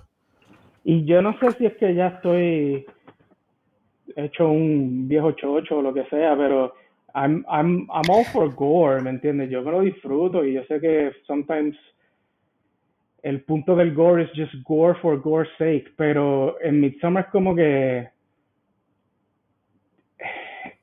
tú sabes que viene, pero te lo enseña y te lo vuelven a enseñar, es como que, I get it, wow, ¿sabes? A veces si me lo enseñas una vez nada más es más shocking, si me lo sigues repitiendo es como que, ¿qué tú haces? Ya, I get it. Por eso en Hereditary me funcionó más como que, que, que, la cabeza saliera volando así rapidito. Pues eso fue más efectivo que la mierda de estos, de estos tirándose desde allá arriba y enseñándome over and over again como un melón explota. I don't know. No sé. Ese soy yo. Eh, Mario, ¿qué viste? Eh, que quieras este, compartir. Eh, pues mira, yo he estado viendo he estado viendo demasiadas cosas. Algunos por trabajo, otras por placer. Y entonces, como que a veces se me. Exacto. Vamos, a hacer, vamos a hacerte una pregunta específica, porque exacto. ¿Qué has visto por placer que quieras. Que quieras ¿Qué he visto este, por placer? Ok, pues que me voy a ir compartir. De estas joyitas que descubrí durante la pandemia y he estado usando muchísimo el Criterion Channel, que usualmente era como que el, menos que podía usar en el trajín diario. Eh, ya, pues ya, ya, funciona en Puerto Rico, ¿no? Había un problema, ¿verdad? Al principio que no se podía. Al principio, principio, pero estoy hablando de como que la primera semana estaba bloqueado. Mm. Y yo no sé cuánta gente le escribió, pero yo fui uno de los que les escribí. Y como a los dos días me escribieron, mira, ya, le quitamos el blog. Así que no, incluso desde el launch ya estaba eh, funcionando. Sí, sí, me acuerdo. De hecho, de hecho, yo no sabía que había cambiado porque yo he estado bastante desconectado de social media. Y yo no he, no he, no tengo suscripción a Catrio Channel porque yo todavía me acuerdo de tu tweet original diciendo esta gente no, no, no, no, no está sacando del... no, no, no, pero lo arreglaron bastante. ¿No viste el tweet que mandé como 24 horas después de que todo estaba cool? Ese no lo vi, me quedé con el viejo. eh, pues yo descubrí una comedia buenísima eh, de 1969 que se llama Cactus Flower, que es con Goldie Hawn, eh, Walter Matthau, y aquí viene la curva, Ingrid Bergman. Uh. Eh, que yo nunca había visto. Y es como que, pues, está en el título, Cactus Flower. Es de como que el flower season, o sea, los hippies, los late 60s. Eh, y no me imaginaba jamás a Ingrid Bergman haciendo un quasi screwball comedy de Walter Matthau es un dentista y tiene la jevita que es Goldie Hawn, súper jovencita, creo que fue su primera película. Eh, y entonces Ingrid Bergman es la enfermera que trabaja en el consultorio de, de Walter Matthau. Y es como que este triángulo amoroso, pero Ingrid Bergman es una... Mm, o sea, obviamente Ingrid Bergman es una mostra, pero yo no sabía que tenía un comedic timing tan cabrón. El range, el range. Sí, sí, sí, no, no, no, no. Fue, eh, eh, o sea, yo me estuve, me, es lo más que me he reído posiblemente durante todo el tiempo que estaba encerrado en casa con esta comedia, que ahora mismo no está disponible, pero yo la tuve que comprar y está como a 7 pesos el Blu-ray en, en Amazon. Eh, también me puse a ver, a tachar cosas de mi lista, eh, como por ejemplo To Live and Die in LA de, de William Friedkin, que nunca la había visto. Así que me uh. tiré ahí como que un poquito de, de Sunshine Noir. Eh, eso fue como para mayo o abril, donde también vi King of New York de Abel Ferrara, que, que no había visto y tiene una actuación cabroncísima de Christopher Walken. vi Fail Safe de, de Sidney ah, Wow. Que, que, mano, y esto podrá sonar hasta casi como si fuera una herejía, un sacrilegio. O sea, e, esto salió el mismo año de Doctor Strangelove. Sí, eh, sí. Y, y, están trabajando mismos temas, ¿sabes? Algo. De hecho, ¿sabes que Eso fue para televisión, actually, el failsafe. El sí, que, que es más loco todavía. Ajá. Es más loco todavía, porque era, el mismo tema, exacto. Y de, que eh, para la gente que no sabe, pues pasa durante la, eh, justo el, la. ¿Cómo es? Cuban Missile Crisis. En español sería la crisis de misiles cubanos, ¿verdad? Ajá, sí, ocurre un año después del Cuban Missile Crisis. Las bandas películas salen y las premisas son casi idénticas. Una, un avión que se fue rogue y va a hacer un ataque nuclear en, en Rusia. Solo que el tratamiento, pues, Kubrick se fue por la sátira y esta se va como que bien serio. Incluso, y spoilers, los finales son idénticos. O sea, la bomba cae y se va toda la mierda. Pero el de Failsafe es dark con cojones. No, no, no, no, no es We Meet Again. No, no, no, Vera, Vera, Vera Drake no está cantando, no, no es Vera Drake, eh, Vera Lynn no está cantando al, al, final de, de esta película. Eh, y la otra que quisiera destacar es una que ya pues taché y a mí esto, yo usualmente quiero guardar una película de mis directores favoritos que nunca haya visto. Me gusta tenerla como que ahí en la gaveta, que es una cosa bien absurda, porque si me muero mañana, pues me quedé sin verla. Pero de David Lynch, yo nunca había visto The Straight Story. Y de las pocas Ah. cosas.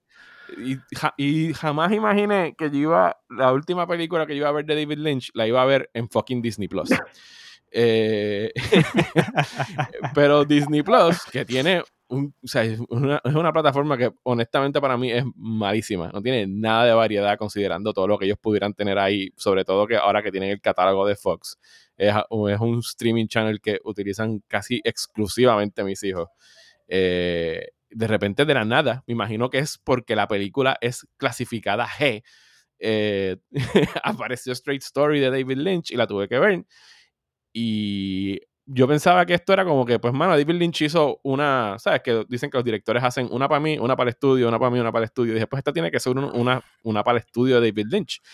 Pero no, o sea, trata sobre esta historia verídica de este señor que, iba a visitar a su hermano, ya estaba bien mayor y no podía guiar un carro, así que se fue en un tractor de John Deere, cruzando, creo que fue como tres estados para ir a poder ver a su hermano que estaba enfermo pero tiene al- a lo largo de esta película tiene todo este Lynchian imagery y situaciones raras con estos persona- eh, personajes bien extraños y particulares, solo que pues Lynch se, se mantiene dentro de la clasificación de una película entre comillas familiar, pero no deja de ser bien Lynchian, ¿sabes? No, no es Dune, que Dune es bien difícil tú agarrar dónde está el estilo de David Lynch y poder ah, eh, identificarlo esta de Straight Story es, es buenísima. Me conmovió un montón la actuación de Richard Farnsworth, que, que ya se estaba, eh, que se suicidó, como que al año de, de, de culminar esta película. Y pues si tienen Disney Plus, les recomiendo que la vean porque en realidad es muy Él buena. lo nominaron para actor por eso. Sí, sí. Tremenda, tremenda, tremenda actuación.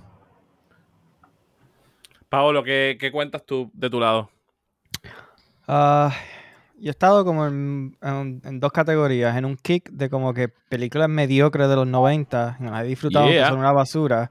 Estaba viendo, like, B Metro con Eddie Murphy, horrible, súper nítida, no sé por qué.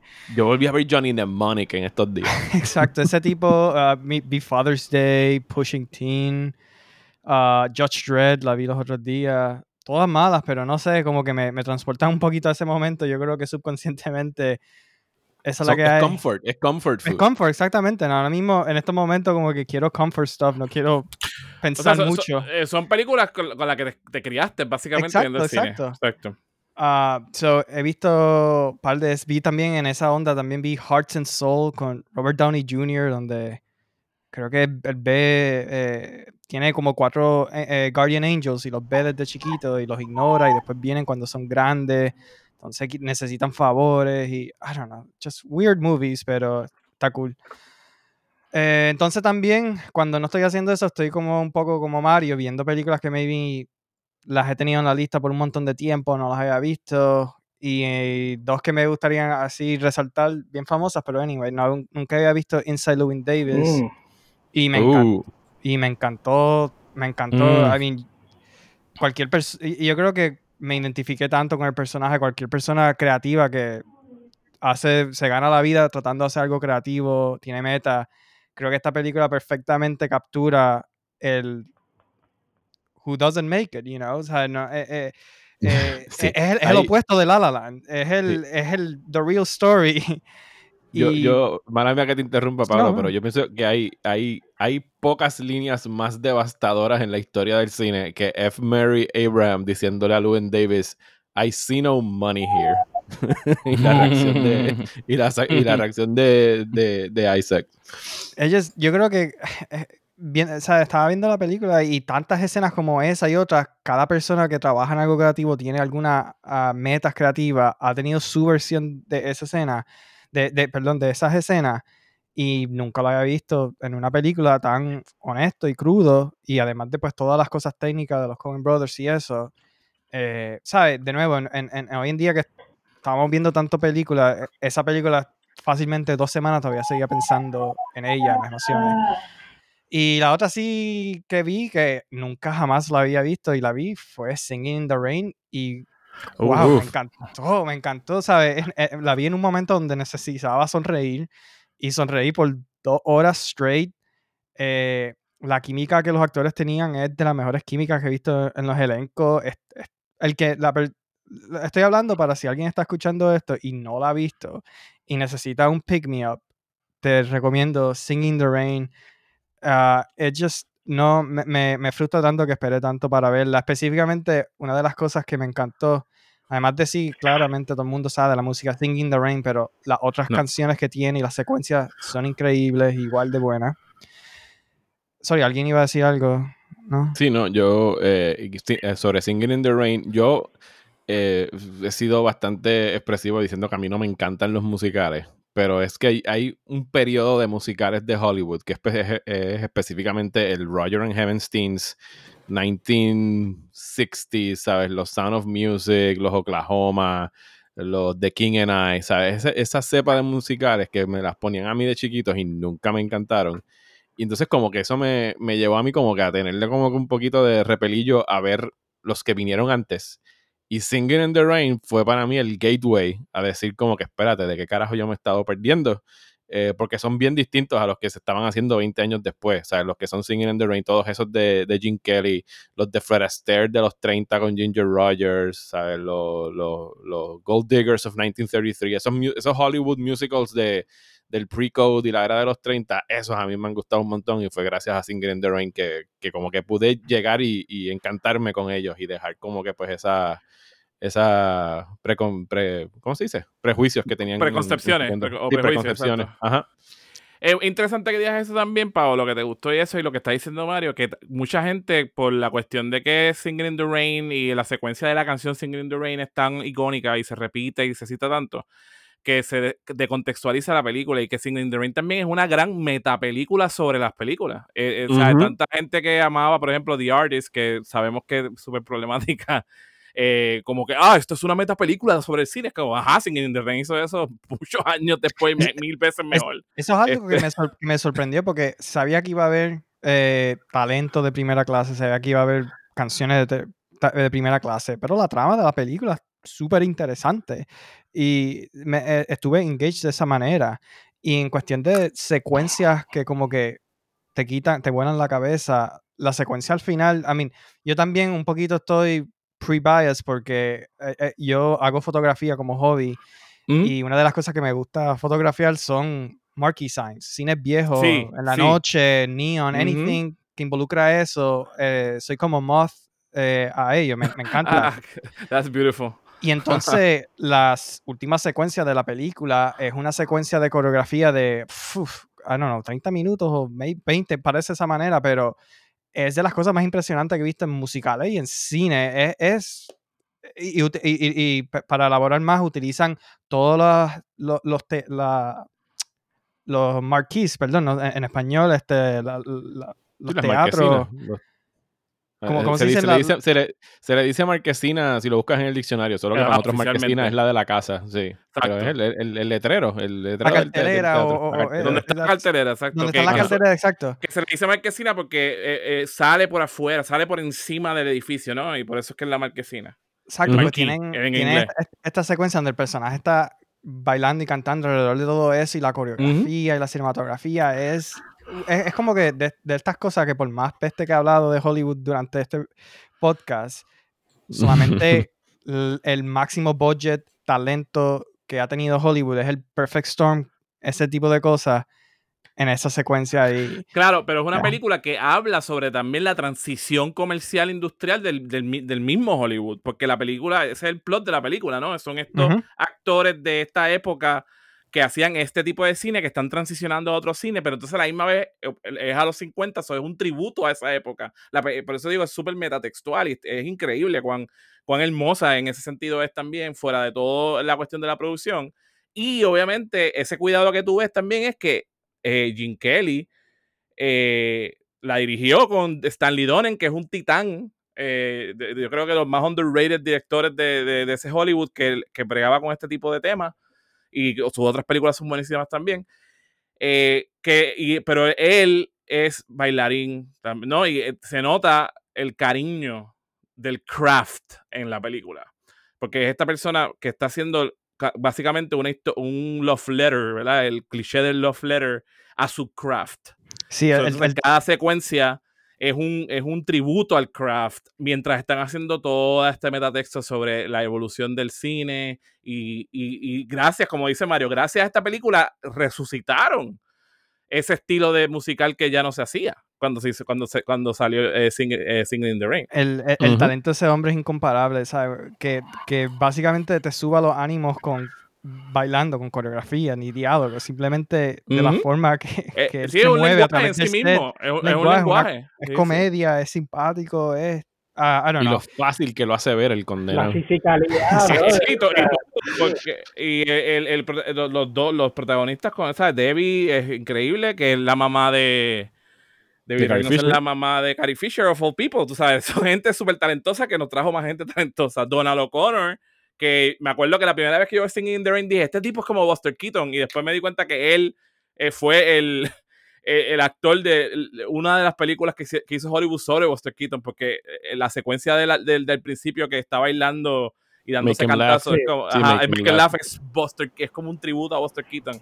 Em, y para mí, Good Morning, o sea, eh, Good Morning es... Ah, yo, yo oh, cuando oh. estoy triste, busco el video de Good Morning en YouTube para verlo, para ver si me Exacto, y eso, sinceramente, por, eso es que quería mencionarla, porque, ¿sabes? Si alguien no la ha visto y es como que, ah, Singing in the Rain, la, la, que le gusta a mi abuela, como que dale una oportunidad, especialmente si necesitas algo que te haga sentir bien, olvidarte de las cosas. Tu abuela tenía razón, hazle caso a todo. Exacto. tu abuela tenía buen gusto. Ah, ¿Y tú, increíble. ¿Y aquí pues exacto tú? No, yo, pues yo estaba más tripeando.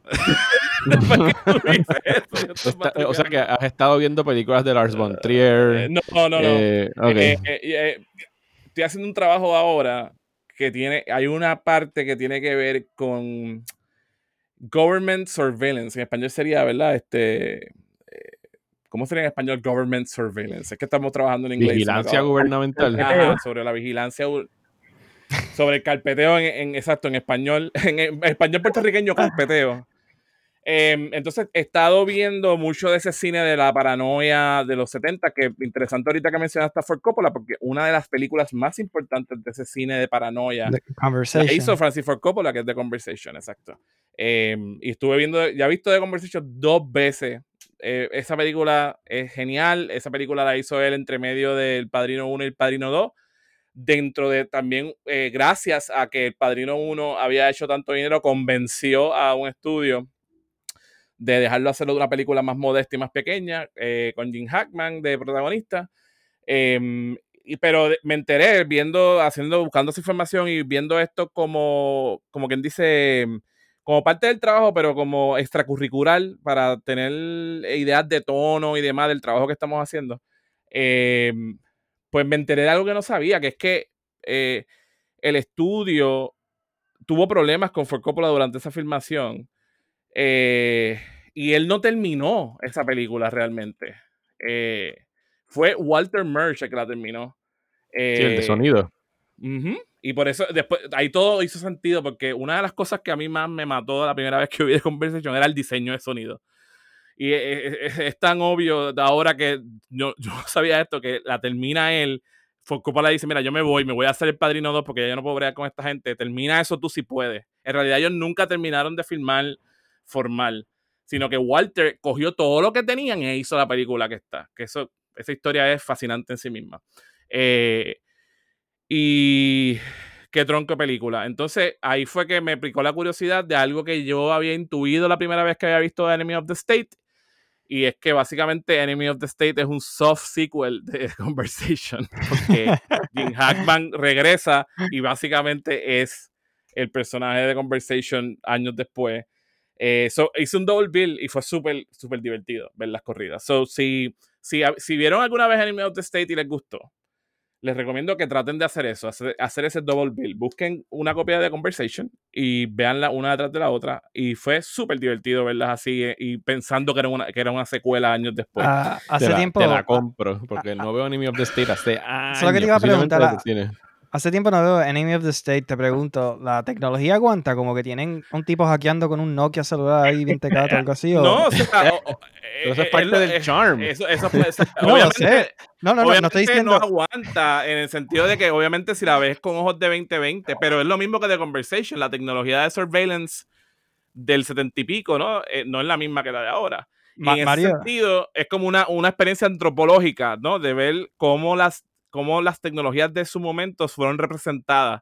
Y yo creo que fueron representadas de una manera interesante en, la, en más, más películas. En The Conversation mejor que en Enemy of the State. Pero tengo que decir que Enemy of the State holds up, yo creo, como action thriller. Y still holds up. Y un poco me bastripea porque ver a Will Smith quizás como en ese momento donde era más prolífico versus lo que ha estado haciendo en los últimos años un bad trip. Porque tú Sí, te- donde te das cuando se como-.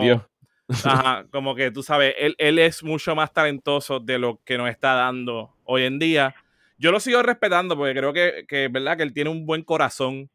Eh, tiene, tiene, tiene buenas ganas, ¿no? Un tipo que tiene buenas ganas. Pero, Pero obviamente el- el- la calidad de su trabajo contemporáneo deja mucho que decir, más cuando ve esto. Él tuvo su break cuando. Y Tarantino lo vio, todo lo que estás hablando tú, cuando él le ofreció Django Unchained, pero se quitó. Sí. eh, eh, me vendiste en Enemy of the, of the State, Ezequiel. Estaba perfecto en el nostalgia trip que estoy. Y by the way, estaba preguntando por Nokia celular porque si lo tenía, pues sí la voy a ver. No, no lo voy a ver. sí. I'm all, Sí, I'm hay- all in ah, for shitty technology que ah, no. ah, ah, Hay celulares Nokia, tranquilo. You're gonna be okay. So es, eso fue lo más interesante. Ahora, oh, estoy siendo. eh, estoy hablando mal de mí mismo. Sí vi algo que me dio hopefulness, así como Paolo. Y es que yo, como soy quizás el más viejo de este corillo, yo no vi Avatar, la serie de televisión de Nickelodeon. Ah, vamos a hablar de Avatar. Dale. Chris, dale, vamos allá. Loco, acabo de. Hace cuatro días la terminé, nunca la había visto. Wow. Y Diablo, le di un le di un binge. eh, Oye, oye, sí, le di un binge que la terminé en tres días. Y para ese tiempo que yo vi Avatar en Netflix, todavía no estaba Legend of Korra. Y yo fui y pagué por Nickelodeon en Amazon. Para ver Legend of Yo la Korra. compré en Blu-ray, cabrón, porque no estaba en Netflix. Ya lo- yo, yo compré eh, Avatar hace como dos o tres años y ahora que la volvieron a poner en. que la pusieron por primera vez en Netflix, no sé si llegó a estar en algún momento, la vi con, con mi hijo, la vi acá con, con Daniel, porque la estuvimos desmenuzando allá con, con Rosa y esa serie está cabrona, o sea, es, excelente. Yo, yo tengo que decir que a mí me sorprendió, lo más que me sorprendió como eh, ser humano de más de 40 años de edad, es que la envidia que yo le tuve a esos niños que crecieron con esto versus que yo crecí con fucking He-Man. O sea, es como... De la manera que le habla, de la manera que le hablan a niños en este show es como que puñeta, le hablan como seres humanos que entienden. Y, y complejos Con con, muerte, y la muerte cabrón. es evidente, eh, la maldad no es blanco y negro, es gris. Eh, cómo wow, bregar con los entonces, sentimientos, con la culpabilidad, con Legend of Korra, perdona que te interrumpa, pero Legend of Korra, que básicamente es esos niños adolescentes, lo mismo, hablando de adolescentes de depresión, mano. Wow, diablo, lo que yo hubiera matado, ahora digo yo, ¿verdad? De niño, haber tenido esa, esa formación y no fucking Silverhawks y He-Man, mano, que lo que hacían era venderme muñequitos que yo compraba en KB Toys. Que Vito se metía. Wow, nada, continúa, es que yo estoy todavía en shock de eso. A mí, lo, de, lo, de nuevo, la, la acabé de ver como hace cuatro días, igual binge, lo, mismo que tú, me encantó. Lo más que me sorprendió, que no me esperaba, y lo más que me gusta es, creo que el mensaje de sort of non-conflict, eh, no guerra, o sea, no violencia. No, el- el personaje principal no resuelve algo a través de violencia, y eso es algo totalmente difícil de hacer en cualquier película. Tantas películas aunque tenga las mejores intenciones, no significa que sean películas violentas, pero de alguna manera violencia o algún confronte físico hay. Y sí, en Avatar lo hay, pero el mensaje al final de como que tratar de resolver cosas a través de no violencia, Ujú. lo encontré bien. I mean, de nuevo, le he dado cabeza a, a otras Sí, sí, de historias que hacen, hacen algo similar y no se me ocurre nada. Y, y, más allá diría yo también que no solamente es que habla de la no violencia, sino que, que hablando de la no violencia, pero también te trae los, los, los contrapartes. Porque cuando. Esto es spoilers, sí. spoilers, spoilers, spoilers. Si no lo han visto, paren el podcast y vayan a verla, en verdad. Les doy un break. Ok, ya. Ahora, spoilers. Cuando en la confrontación final, Anne, cuando habla con los otros avatars, los otros avatars no todos son no violentos y, y hacen sus fundamentos súper claros de por qué piensan que sí tiene que haber resolución violenta. Le y es una clavo, discusión, ya. es una fucking discusión. Eso a mí me encantó. Es una discusión. No, no hay. O sea, eh, tenemos que esperar a ver qué Anne hace. O sea, no, no es como que lo convencen de una cosa. Hay una fucking discusión interna. Mira, se me están parando los pelos de yo poder entender que esto está un fucking muñequito. O sea, hay, esto, como tú dices, en películas de adultos no hay tanto fucking eh, eh, hecho, eh, nuance. eh, ¿Sabes? Esto y lo digo porque me recordó a, Aquí voy a ir un poquito sidetrack, pero estaba escuchando una entrevista de un podcast que hicieron la biografía de James Horner. eh, estaban entrevistando a uno de los mejores amigos de él, que también es su co-guionista en, en varias películas y en Avatar también, creo. Y él estaba contando sobre cuando James Horner, eh, el- el- el- esta persona, el amigo de James Horner, es súper súper bien antiviolencia y como que se ha, se ha ido un poquito de Hollywood porque no le porque está un poquito como que todo tiene violencia de alguna manera. Mm, Entonces, ah, entonces James Horner quería que él trabajara en Avatar, le dijo como que no, no te preocupes, vamos a hacer una película que el final el mensaje sea no violencia, algo así. Y él estaba contando como que empezaron con esa meta, pero eventualmente terminaron en un confronte físico, guerra, y es, como que una trapa de historia donde es tan difícil contar una historia que no lo haga, aunque Ajá. literalmente tenían de meta hacer eso. Y literal, ¿sabes? James Horner dijo que, mira, mala mía, buddy, pero tú sabes, no sé, eh, I mean, this is, it just went. Y, y- y él hasta mismo como que entendía como que it's just, it's so, es tan difícil contar una historia que no tenga algún tipo, so, pa- pausa eso, entonces cuando vi Avatar fuera como que, wow, como que this is, esta es la mejor versión que he visto a este approach. By the way, ahora que estás hablando de los dos avatars, te- tenemos que hacer un disclaimer que no dice Avatar The Last Airbender, la serie de televisión, no, no Avatar, que- que No, este es disclaimer, no Avatar. Avatar. de James Cameron y no Con permiso. Avatar The Last Airbender, la adaptación de la serie de televisión de M. Night Shyamalan. O Es, como se es llama. tan sencillo como decir The Original Avatar. Sea, antes de Avatar de James Cameron y antes de la atrocidad esa de, de Shyamalan, este, o sea, yo cuando hablo de Avatar, yo estoy, siempre me refiero a, o sea, me encojona tener que tener que decir The Last Airbender, porque para mí Avatar es como, Ya, como, decirle New Hope, como decirle New Hope a Star Wars. para mí Star Wars es fucking Star Wars. wow, pero Paolo, exacto, qué, qué- qué bueno que traes eso, ¿verdad? De lo difícil que es y, y cómo no está representado. Y, y sí, eh, eh, increíble, me, me- me sorprendió muchísimo. Y además que es súper cómica, pero a la misma vez, en- ¿sabes? Tiene tantas cosas buenas. Tiene tantas cosas buenas. Este, respeta bastante las culturas de donde está sacando, tú sabes, con todas estas eh, conversaciones que estamos teniendo de, de la, de la apropiación. Con Mulan, con el desastre de Mulan, por ejemplo.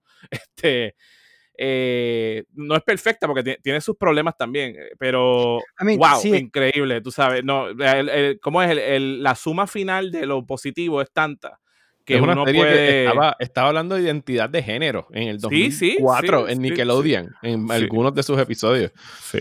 si alguien, si alguien escucha el podcast y no ha escuchado, no ha visto The Last Airbender y lo convenc- la convencimos o lo convencimos de alguna manera, lo único que digo es, para mí, el primer season, y me que ustedes están lo más seguro de desacuerdo, el primer season está un poquito, no flojo, pero se tarda. El segundo season es donde ahí te empieza a volar la cabeza, para mí. So, Estoy, estoy de with it. acuerdo, sí. Sí. Sí, porque el primer es el setup y todavía estamos como que encontrando su footing. El segundo lo- donde lo que ya pasa- saben lo que querían no- hacer. No es que es malo, no, es que como cuando uno entra con algo que tiene mucho hype y tú, wow, ok, pues voy, a, voy- voy a correcto. ver algo que me va a volar la cabeza y, y estás como que par de episodios todavía como que maybe no estás a ese nivel. Que, Pablo, qué bueno que dice eso, porque eso es otra cosa, yo creo. Los hype, el internet nos ha hecho mucho, nos ha traído muchas cosas buenas, pero nos ha hecho mucho Sí. daño. Eh, los hypes son peligrosos. Sí, ok. Uno tiene mucho hype, ya ve dos episodios y ya quiere tomar una decisión. Tengan paciencia, Corillo, con las cosas. Eh, o sea, las cosas en- tienen un principio, tienen un medio y tienen un final. Sí, lo, lo que yo encontré. Lo que yo encontré que el primer, el primer libro es como que muchos episodios, standalone episodes, y son entretenidos, pero en verdad los story arcs grandes como que en el book 2 es donde empiezan a, a estar center stage y, y driver plot. Correcto. Y para mí eso ahí es donde como que, ok, esto está súper nítido. Exacto. Pero es para mí, e- esas cosas de que si no está esa, esa tentativa de la, de la primera temporada, y aquí voy a hablar de cómo se produce televisión en Estados Unidos, ¿no?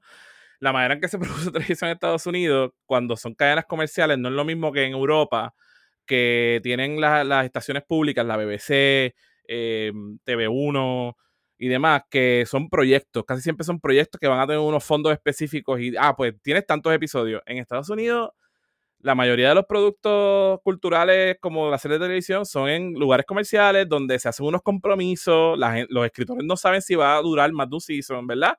So, eh, hay, hay unos procesos casi siempre en estas series de, de, de, de nada, lo que dice Mario, eh, look for the footing, buscar la voz, encontrar ese punto medio para sa- satisfacer a- al canal y satisfacer la cuestión artística. Y muchas veces hay series que tienen esos problemas en esos primeros seasons donde no hay una cohesión quizás clara y en los segundos seasons, donde ya la cosa está un poco más segura, que ya tú tienes un compromiso de un tercero, suele pasar que las cosas corren mejor porque hay, un plan más, más concreto, ¿no? No está esta incertidumbre de que, ah, te aprobé seis episodios, después que sacan esos seis hablamos de los próximos seis, que es como suele hacerse.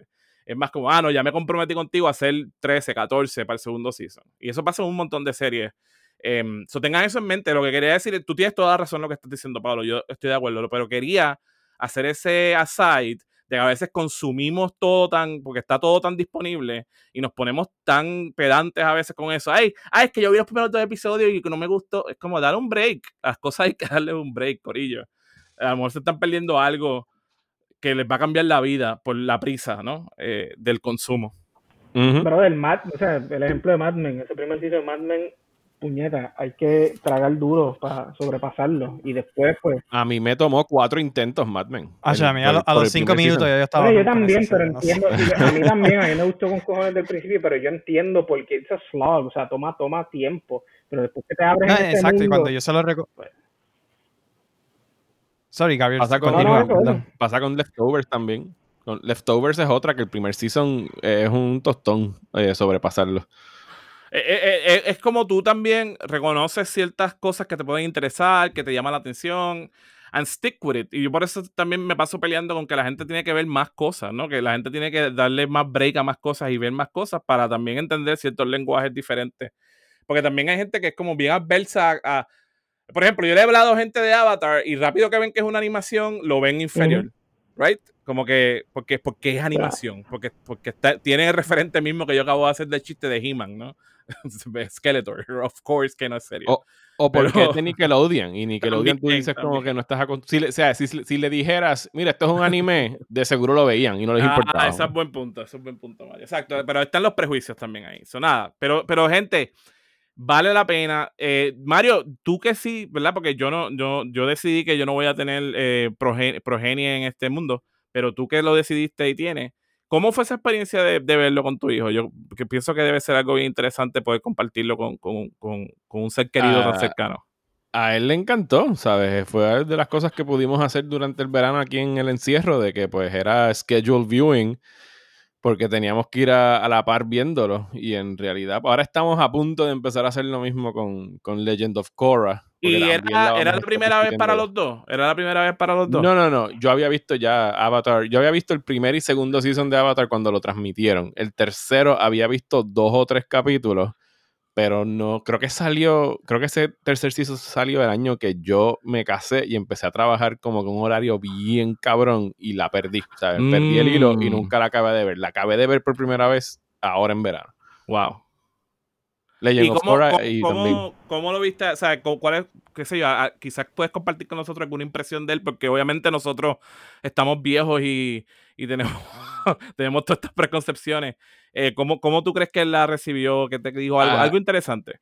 A él le encantó, su personaje favorito resultó ser Sokka, porque a él le gustan mucho los- Yes. los, comic reliefs. eh, pero que incluso el mismo Sokka fue interesante hablarlo porque Sokka tiene un arco bien bueno, porque él es el único que no puede bend. Pero a la misma manera, durante las tres temporadas, él está aprendiendo de todas estas otras culturas. Y está como que formando su propio estilo y al final sigue, acaba siendo un, un Svengali, ¿sabes? Es como un Mm. duro en diferentes artes Exacto. y, es- y está cool que ese personaje se incluya porque te están demostrando a alguien que quizás no tiene como que el don, pero lo aprende. O sea, se jode y se faja y, y- y- y tiene que, que asimilar y aprender de diferentes cosas para estar a la par con, con sus contemporáneos. Que no es solamente, o sea, no es, no es el arco este del Chosen One, del Gifted One, sino que eh, o sea, la misma Katara y, y específicamente Sokka, o sea, tienen que venir desde abajo. eh, y, hasta, y incluso el mismo Aang es alguien que no nace sabiendo todo. Y, y- y esa, esa, ese sentido de comunidad de, de, de que al principio, o sea, yo le preguntaba poquito a poco por las temporadas porque yo sabía lo que iba a pasar, como que, mira, ¿y quién, quién es el villano? ¿Quién es el malo? Y como que con, con Dios mío, con Prince Zuko, que al principio te lo venden como el malo, yo le, o sea, era, yo le, yo le preguntaba, ¿Zuko es el villano? Y él dice, yo creo que no. O sea, como que estaba Wow. tan bien escrito el personaje Qué bien. y sobre todo la presencia de Iroh, que pues Oh Iroh Iroh-. Iroh No, No, no. Mira, no me menciones a Aero que empiezo a llorar. No puedo. Necesitamos a un Iroh hoy en día. Mano, eso es otra cosa. Cua- Diablo, ¿qué fue? Qué, qué buen personaje para tu diablo, mano. Cua- Y cuan- como tú dices, Pablo, ¿qué falta hace gente como Iron en el mundo? Punto. Eh, guay, Dios mío. Pero qué bueno que, que- que- él vio eso y es bueno lo que estás diciendo también de cómo eh, hay, eh, hay una temática general en el show que también yo creo que se pierde a veces en blockbusters grandes y demás, de que, de que aunque Hank, eh, el Chosen One, actually, ¿no? Está es- en ese Ujú. tropo, él como quiera no es el Chosen One porque sí, él tiene por obligación y- un reto de que tiene que aprender y, y él tiene problemas con eso. Y me encanta también cómo eh, trabajan que esto la, la, la- la única otra vez que yo he visto este tema trabajado fue en Evangelion, que es la cuestión también de cómo niños que están, niños que tienen que estar obligados a hacer cosas como guerra, ¿no? Porque Aang es un niño, Ujú. eh, eh, violentas, igual que pasa en Evangelion, que ellos son adolescentes y tienen que pelear. E- ese tema también de cómo la violencia y las expectativas afectan a un niño comparado con, ¿verdad? Un, un adulto y ese tropo de Chosen One donde no es que eres el Chosen One, tienes que aprender, tienes, tienes un deadline, si no lo haces tienes toda esta responsabilidad encima. Eh, wow, es súper, yo to- todavía, y olvídate de los temas a- aleatorios como la frase de There is no war in Basing Sea. Ajá. O sea, cuán- es un meme. O sea, timely, eso se ha exacto, se convertido en un convirtió en un meme. meme. Pero cuán timely en, en la cuestión de, la, de cómo la, la política de un país completo ante la guerra y ante la propaganda de mantener una ilusión de algo y there is no war in Basing Sea, there is no virus in America. Ah. ¿Sabes? Es lo mismo, exactamente lo mismo. O sea, eh, wow, en verdad que esta gente yo no sé ni cómo logró hacer no una, dos series con todos No. estos temas. Mano, ¿y qué, Y, y me aquí ya de- acabaste, acaba- Mala mía, pero es que Dale, dale. de todo lo cabrón, eh, siempre vuelvo a... Bueno, obviamente cuando Airo está debajo del árbol cantando y este celebrando Leaves from the Vine. Vine, claro. Pero y ese episodio de APA, cuando APA, Ah. APA De APA reencontrándose con su corillo. Diablo, man. Como que tug, tugs, tugs at the heartstrings. Sí, no, no. Y, y incluso es una serie que hasta los, los que le llamarían en cualquier otro momento los filler episodes, ¿sabes? Eh, y uno buscaba, porque yo hice una búsqueda por curiosidad de, y ocurre mucho con los animes, como que tú haces una búsqueda en Google de, mira, ¿cuáles son los filler episodes? Porque tenemos esta prisa siempre por consumir algo tan y tan rápido que queremos llegar inmediatamente al final y todos los todos los posts que tú encontrabas en Reddit y donde fuera sobre Avatar The Last Airbender es como que no hay filler episodes. Y porque incluso los filler episodes, y hay dos o tres, Hay dos o tres, sí. con- contribuyen algo que en algún Bueno, momento va a tener un callback, ¿sabes? el, que, a, el, a de lo largo Leaves- de la el- serie. el de Leaves of the Vine Es un filler episode. Es todo lo que es un tropo de un filler episode, y, y- pero a la misma vez se convierte en una antología de historia. Que esa es otra cosa que a mí me encanta de la serie, ya metatextualmente, cómo ellos también trabajaron tributos al cine Y a los tropos del storytelling en general. Porque está hecho, ese que es la antología y está el de el que básicamente recap. El recap. el recap, exacto, el recap, el El- recap está genial, el recap está genial, el recap está genial, pero es también tienen el western, el western El- que es el de Zuko Stands Alone, que, que The Last, the, the, Man with No Name, tú sabes, es como un remake de, buenísimo, buenísimo. Sí, el, el, el, recap fue de mis favoritos, el hecho de que ellos, tuviesen, ellos tuviesen que ver su recap episode a través de una obra de teatro. y, y, y, criticándose, y criticando como, pero, pero, ¿y por qué todo el mundo piensa que yo soy? pero yo soy así. Y tripi, de momento eh, eh, emocionándose de los tropos mismos de la serie, increíble. Increíble tantas cosas en esta serie. Yo, yo imagino que muchos de los niños que la están viendo ahora también, entonces están redescubriéndole y encontrando un montón de cosas que no entendieron, lo que lo hace más rico todavía. ¿Y, ya acabaron Cora ustedes o no?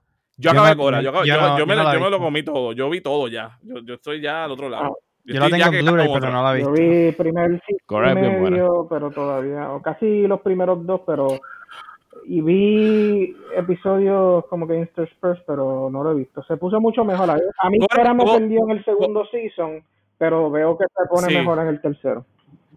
El segundo season es problemático. El segundo season y, tiene. Y, Cora es bien uneven eh, comparado a Avatar, pero pienso que también están haciendo cosas bien daring, precisamente porque pienso que ellos saben que se lo están haciendo para audiencia que ya creció. Y eso a mí me tripea mucho, la intención de lo, ¿verdad? independientemente que a veces fallan. Eh, y, para mí me ganaron cuando en el tercer season ya eh, they spell out eh, su, su, su, mirada a, lo que es una depresión en un adolescente o, o, un adulto, porque la depresión no discrimina por edad, ni por ni raza, ni sexo, ni edad. Em, ellos ahí yo creo que se, se crecieron bastante y lograron también. tengo que decir que Cora tuvo mucho más problemas de producción que Avatar y, el horario también. Y, pusieron online solamente, ¿sabes? Fue, fue, fue más problemático hacer Cora también. Y mucha yo no dudo, yo no dudo que el hecho de que... Y pienso que es injusto, porque, ¿me entiendes? Es como... Tienen que entender que no fue tan fácil como Avatar. Y Avatar no fue fácil hacerlo. So, yeah. Yo no dudo que la... Digo, y esto es como que un semi-spoiler, pero creo que fue suficientemente reportado la intención de ellos de que al final Corra eh, o sea, tuviera sentimientos por otra mujer, sentimientos románticos, haya tenido alguna influencia en que ellos empujaran eso fuera del canal de televisión y lo mandaran para streaming, nada más. Sí, sí. Como que we don't want to touch this, lo queremos transmitir y que ya salga por algún sitio y pensar que no existe y se acabó. Exacto. Y yo, y para mí que fue un course correction de los escritores también, porque ellos empezaron la historia un poquito más heteronormativa tradicional, igual que Avatar. Y ellos mismos se dieron cuenta que la gente no estaba respondiendo igual. O sea, y que, que era mucho más trillada que la de, la de Avatar y la de Ang. Y yo creo que yo está me estuvo bien interesante que ellos hagan el course correction en la serie y digan, no, no, no, debemos de irnos por este otro lado. De hecho, el, eh, el, lo que sucedió hace poco de que los creadores se fueron de la adaptación de Netflix eso debería estar sonando tantas y tantas alarmas para cualquier persona que le guste Avatar. Porque ya, o sea, lo que empezó como una ilusión de que, coño, qué bueno que esta gente va a poder hacer esto y hacer una versión digna en live action. Si esos tipos walked away, ya a mí no me interesa para nada lo que vayan a estar haciendo, y mucho menos con los statements que, que dieron de que la visión de ellos no era la que estaba imperando en la producción de Netflix y fue como que pues fuck it, hagan su cosa, ya yo hice la mía eh, así que ya, esto para mí es un bajón inmediatamente. Sí, a mí tengo esperanza de que eventualmente ellos puedan hacer algo, ya sea nuevo o expandir el universo de alguna manera, porque eso es otra cosa, crearon un universo bien rico. Bien cabrón. ¿Verdad? De, posibilidades. Sí, que yo creo que, el problema es que ellos no son dueños de eso. Yo creo que es Nickelodeon, lamentablemente. Bueno, por lo, por, again, volvemos al capitalismo, la vorágine del capital. Matándole las ilusiones desde hace mucho tiempo. Pero bueno, este. Este episodio fue secuestrado por Avatar de la Sí, eso iba a pasar. So, vamos a tratar de hacer course correction. Vamos a usar nuestros poderes de benders y vamos a bend this episode eh, para el 3x3. Porque Mario, la única cosa que sí hicimos para prepararnos para esto fue que Mario nos dijo. Este Hicimos en mucha gente y alguien confesó que no. El, tema. Eso está grabado. Porque yo no me acuerdo. No, esa parte, esa parte no quedó grabada. No, está grabada, pero te acaban de Este Mario hizo una, nos hizo un pie forzado para el 3x3, porque el 3x3 para la gente que no escuchaba, que es la primera vez que escuchan Cinemánico, pues era una sección que casi fija en Cinemánico, y el 3x3 consiste en eso, eh, tres, eh, bueno, tres originalmente porque los hosts eran tres, ¿sabes? Los, los originales eran tres que eran Paolo, Gabriel y Mario, y era como tres, eh, van a recomendar tres cosas y siempre había un tema. So, el tema del 3 para 3, ¿cuál es Mario para hoy? El, pues ya que estábamos en esta reunión de Cinemánico, creo que casi dos años después, dos años y un poquito más, eh, pues era, el tema es me- las mejores reuniones del cine. Y yo les di eh, suficiente slack para que ellos decidieran qué, qué- a qué me refería por reuniones. Pueden ser escenas donde se reúnen personajes, pueden ser reuniones entre actores y directores, pueden ser lo que ustedes quisieran interpretar por Best Reunions. So, vamos, ya que tú fuiste que trajiste el tema, ¿cómo queremos hacerlo? ¿Queremos hacerlo? teníamos siempre como dos maneras de hacerlo. Uno decía los tres corridos o hacíamos tres, dos, uno y hacíamos Sí, yo- rotación. Vamos, vamos, vamos 3, 2, 1 rotando. Ok, pues ya que tú fuiste la idea, comienza tú. Gracias. Eh, pues déjame sacar aquí mi listita. Ok, pues mi número 3.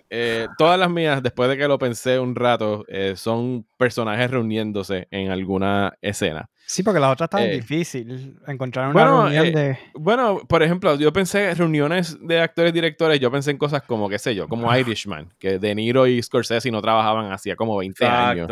O algo, o, o Twin Peaks The Return, que de hecho fue un episodio de aquel segundo nacimiento de, de Cinemánico. Así que me fui. Yo sé, lo- yo, sé, yo sé la onda que estaba, pero lo que pasa, no encontré like, nada. No sé, no, como que era bien difícil aparte de Irishman. Pero, exacto, anyway, nada. So, yo tengo Oye, 3, pues, 2, 1, Irish. Anyway, no. Pues, Irishman, El Irishman 3 y es Irishman. De Niro con, Eh, con Scorsese y el 2 es Pacino con Scorsese y el 1 es Eh, eh, eh, el uno de los tres. Bueno, pues qué bueno que estamos hablando de De Niro, porque mi número 3 es, de hecho, De Niro y Pacino. Es la escena en Heat de Michael Mann, donde Al Pacino y Robert De Niro se reúnen en un café a mitad de película. Estos dos titanes de la pantalla grande que nunca la habían compartido, que habían sido las megaestrellas de los 70, finalmente en 1995, Michael Mann decidió ponerlos juntos en una película y después solamente utilizarlos en una escena en la que ni siquiera comparten el frame, ¿sabes? No hay un two-shot en esa conversación y, y lo sé porque yo reedité esa escena para joder en Instagram y tuve que jugar con ella y no existe un solo tiro donde los dos salgan en, en el mismo shot, por lo menos hasta el final cuando él le está dando la mano a De Niro en el aeropuerto. Aquí estos dos, el policía y, y el pillo, que es Robert De Niro, se encuentran en este café, ponen sus cartas sobre la mesa, este, so- este soy yo, esto es lo que yo hago, y básicamente o es como un, es un duelo, es, es- es lo que hubiésemos visto en un western de pararse en el medio de la calle a ver quién hace el quick draw, solo que están conversando, teniendo, teniendo ese, ese juego de, de egos y de intimidación a través de una mesa en un diner, en un café. Y, y pienso que queda perfecto. Y el hecho de que sabiamente Michael Mann haya sabido que, que el poder de estos dos juntos tenía que contenerse dentro de una sola escena y que no iba a ser algo que iban a estar interactuando toda la película, creo que lo hace hasta más memorable todavía. Wow. Yeah, esa escena Eh, es como que all about nothing. Todo. Esa, e- esa escena todo el mundo está pensando the same thing y no tiene nada que ver con la película, tiene que ver con it's Robert De Niro y Al Pacino, the same movie.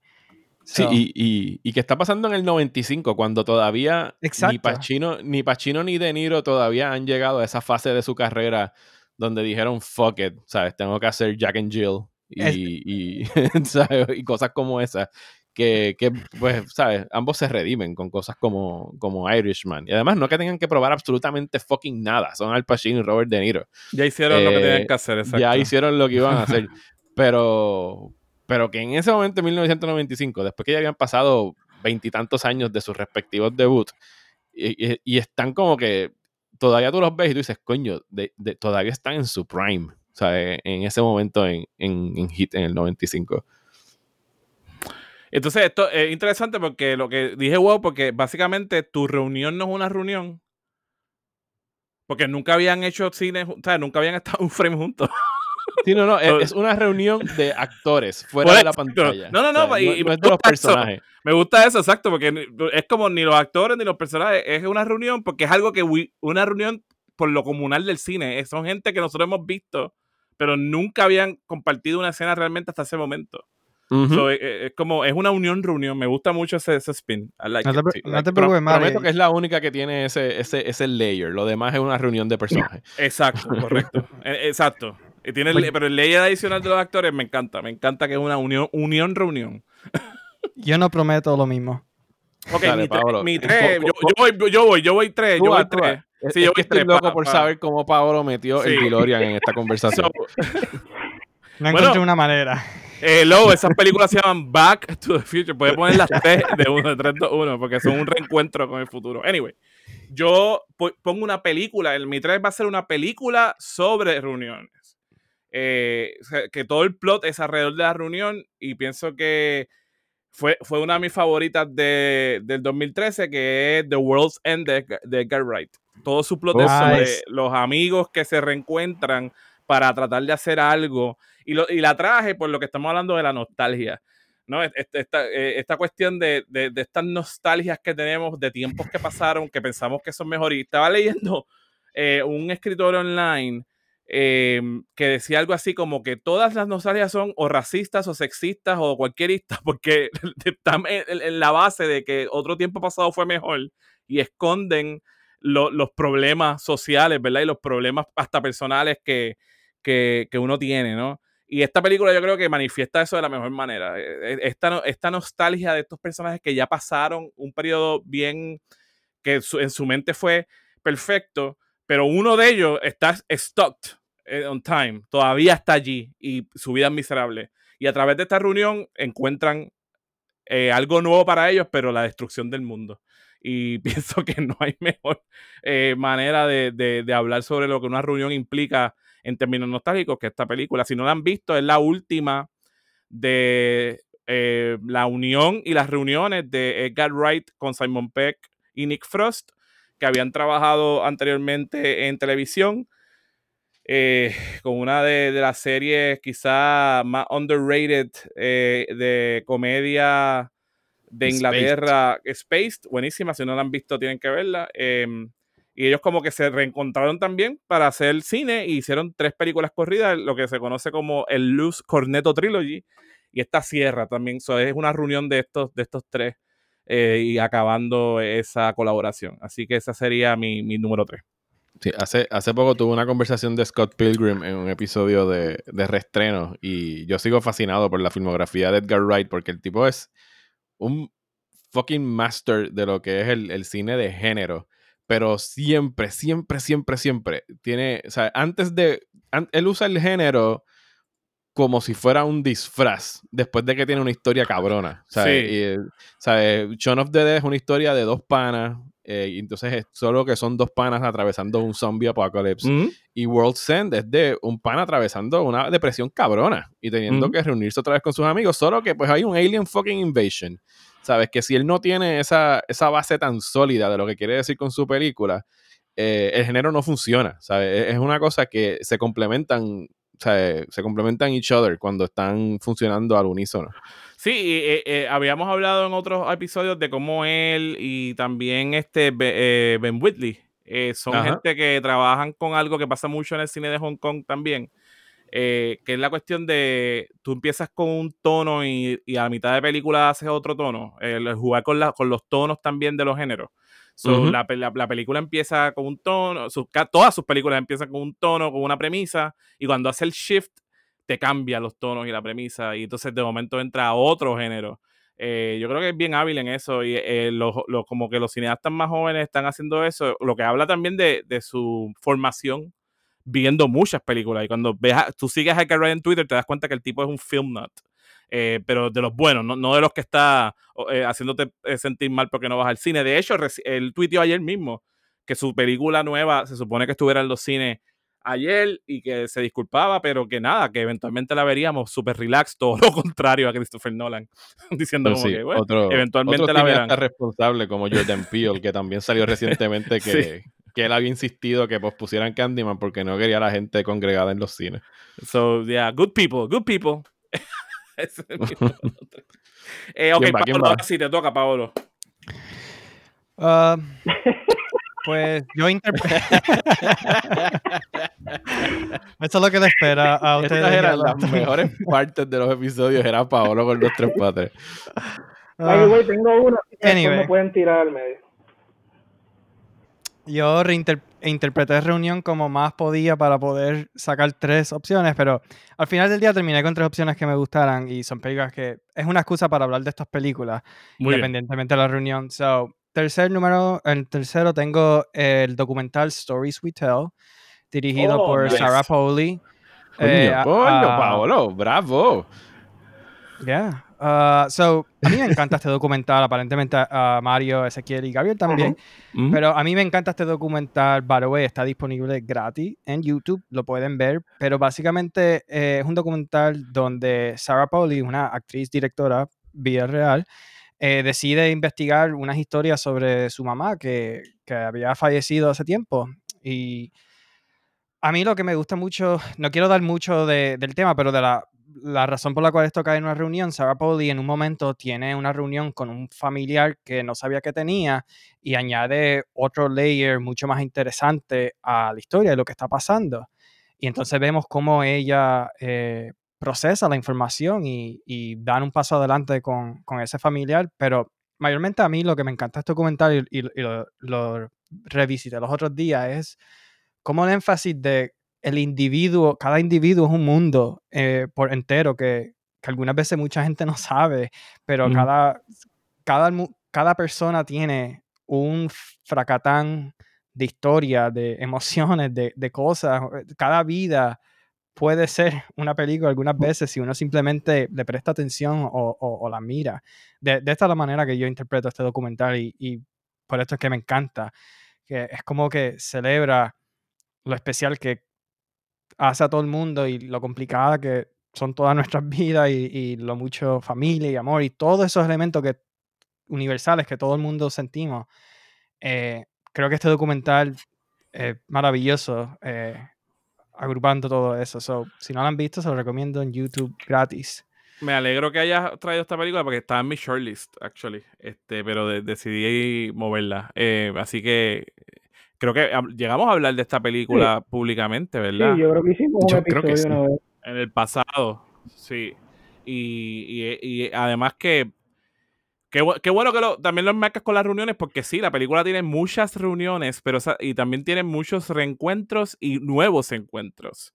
Eh, ya, eh, es, es bueno no, no hablar mucho de ella para la gente que no la ha visto, porque también es una película de estas que, que, no, que no es fácil describirla. Eh, es como, es una experiencia en sí misma verla. Eh, yo, yo aprecié mucho a- haberla visto sin saber nada. Así Exacto, que yo creo por eso, que, por eso sí. eh, eh, quería buscar una manera de articular porque me gusta, pero a la misma vez dejarlo tan abierto posible. Y también la, la, eh, la dirección del, del documental es muy excelente y de la forma que trabaja los los reenactments, creo que es bien creativo. so, Sí. También Sí, está ese punto sí. de vista que lo si pueden usted, ver. Si usted, si usted que está escuchando está igual de obsesionado con los metatextos que yo, este es un documental súper metatextual, así que aproveche. Ok, ese es. Paolo. Ahora, ahora le toca el turno a la persona más preparada de este podcast. Él es Gabriel Sánchez. Vamos para allá. Eh, bueno, este es el único que se me ocurrió. Fue ahora, mientras ustedes hablaban, así que. Así que no les presté atención. Te los escuché, los escuché. Este. Diablo, y yo no le mencioné que yo vi Handmaiden. Pichea. No, en otra, en otra ocasión hablamos de Handmaiden. Este. ¿Te gustó Handmaiden? Wow, yo también vi Handmaiden, qué increíble. Ahora, estamos conectados, nene. Estamos, estamos bien conectados. un- un continente entre medio, pero mira, empatado, excelente. Eh, sí, me encantó de Handmaiden. Eh, nada, Reunions, pues esto fue algo que nosotros en su momento le dimos mucho palo eh, durante Cinemánico, volvíamos a esta en muchas ocasiones, lo utilizamos en muchos tres para lo discutimos en, en Back to the Future. individuales. No, no, no. Yo era chico No, Forrest Gump. en ese momento, era Back to the Future. Ah, Gabriel, me emocioné por un momento. Ah, ok, sorry. No, pero ¿Quién era yo? Mm. no sé, este, algo de Kurosawa, lo más seguro. Sí, algo de Kurosawa, algo de David Lynch, algo de Mulholland Drive, lo más seguro. sí, obligado. Eh, anyway, pues para regresar un poco para esos tiempos, eh, Before Sunset, mano, este, que es la segunda de la trilogía eh, de Ethan Que es el reencuentro, literalmente el reencuentro de la trilogía, exacto. Este, pues, yo no sé, ¿verdad? Radio Escucha, si no has visto la trilogía, búscala y vela, porque todos contribuyen eh, a una historia, ¿verdad? ¿Cada cuánto es que se reúnen ellos? Cada nueve años. Y ya pasaron todavía. Eh, no, es 2022 o 2021, si no me equivoco. Anyway, no tienen que hacer más ninguna, pero quién sabe. A mí me sorprendió la última. Este, Before Sunset es el reencuentro de Julie Delpy y Ethan Hawke en están en París, ¿verdad? Sí. Eh, sí. En París. Después de nueve años de Before Sunrise, una, una noche in the lives de dos personas que se conocieron en, Europa, jóvenes, y tienen, pues, una noche que, que, nunca olvidaron y pues Before Sunset es el reencuentro de ellos dos. Y no sé, hemos hablado mucho de, de ella antes y I don't want to keep, tú sabes, harping on that, pero es que es una... E, esto es un, una producción de básicamente ellos dos y el director este, Richard Linklater. Em, ellos escriben y ellos actúan este, y it's just a day in the life of two characters y todo lo que ha pasado en esos nueve años, todo lo que han aprendido, todo lo que recuerdan, hablan de, ¿sabes? Sobre memoria, sobre eh, errores, sobre decisiones, sobre, pues, ¿verdad? Las, vueltas que da la vida y nada, siempre va a tener en mí un lugar bien especial, no matter el tiempo que pase.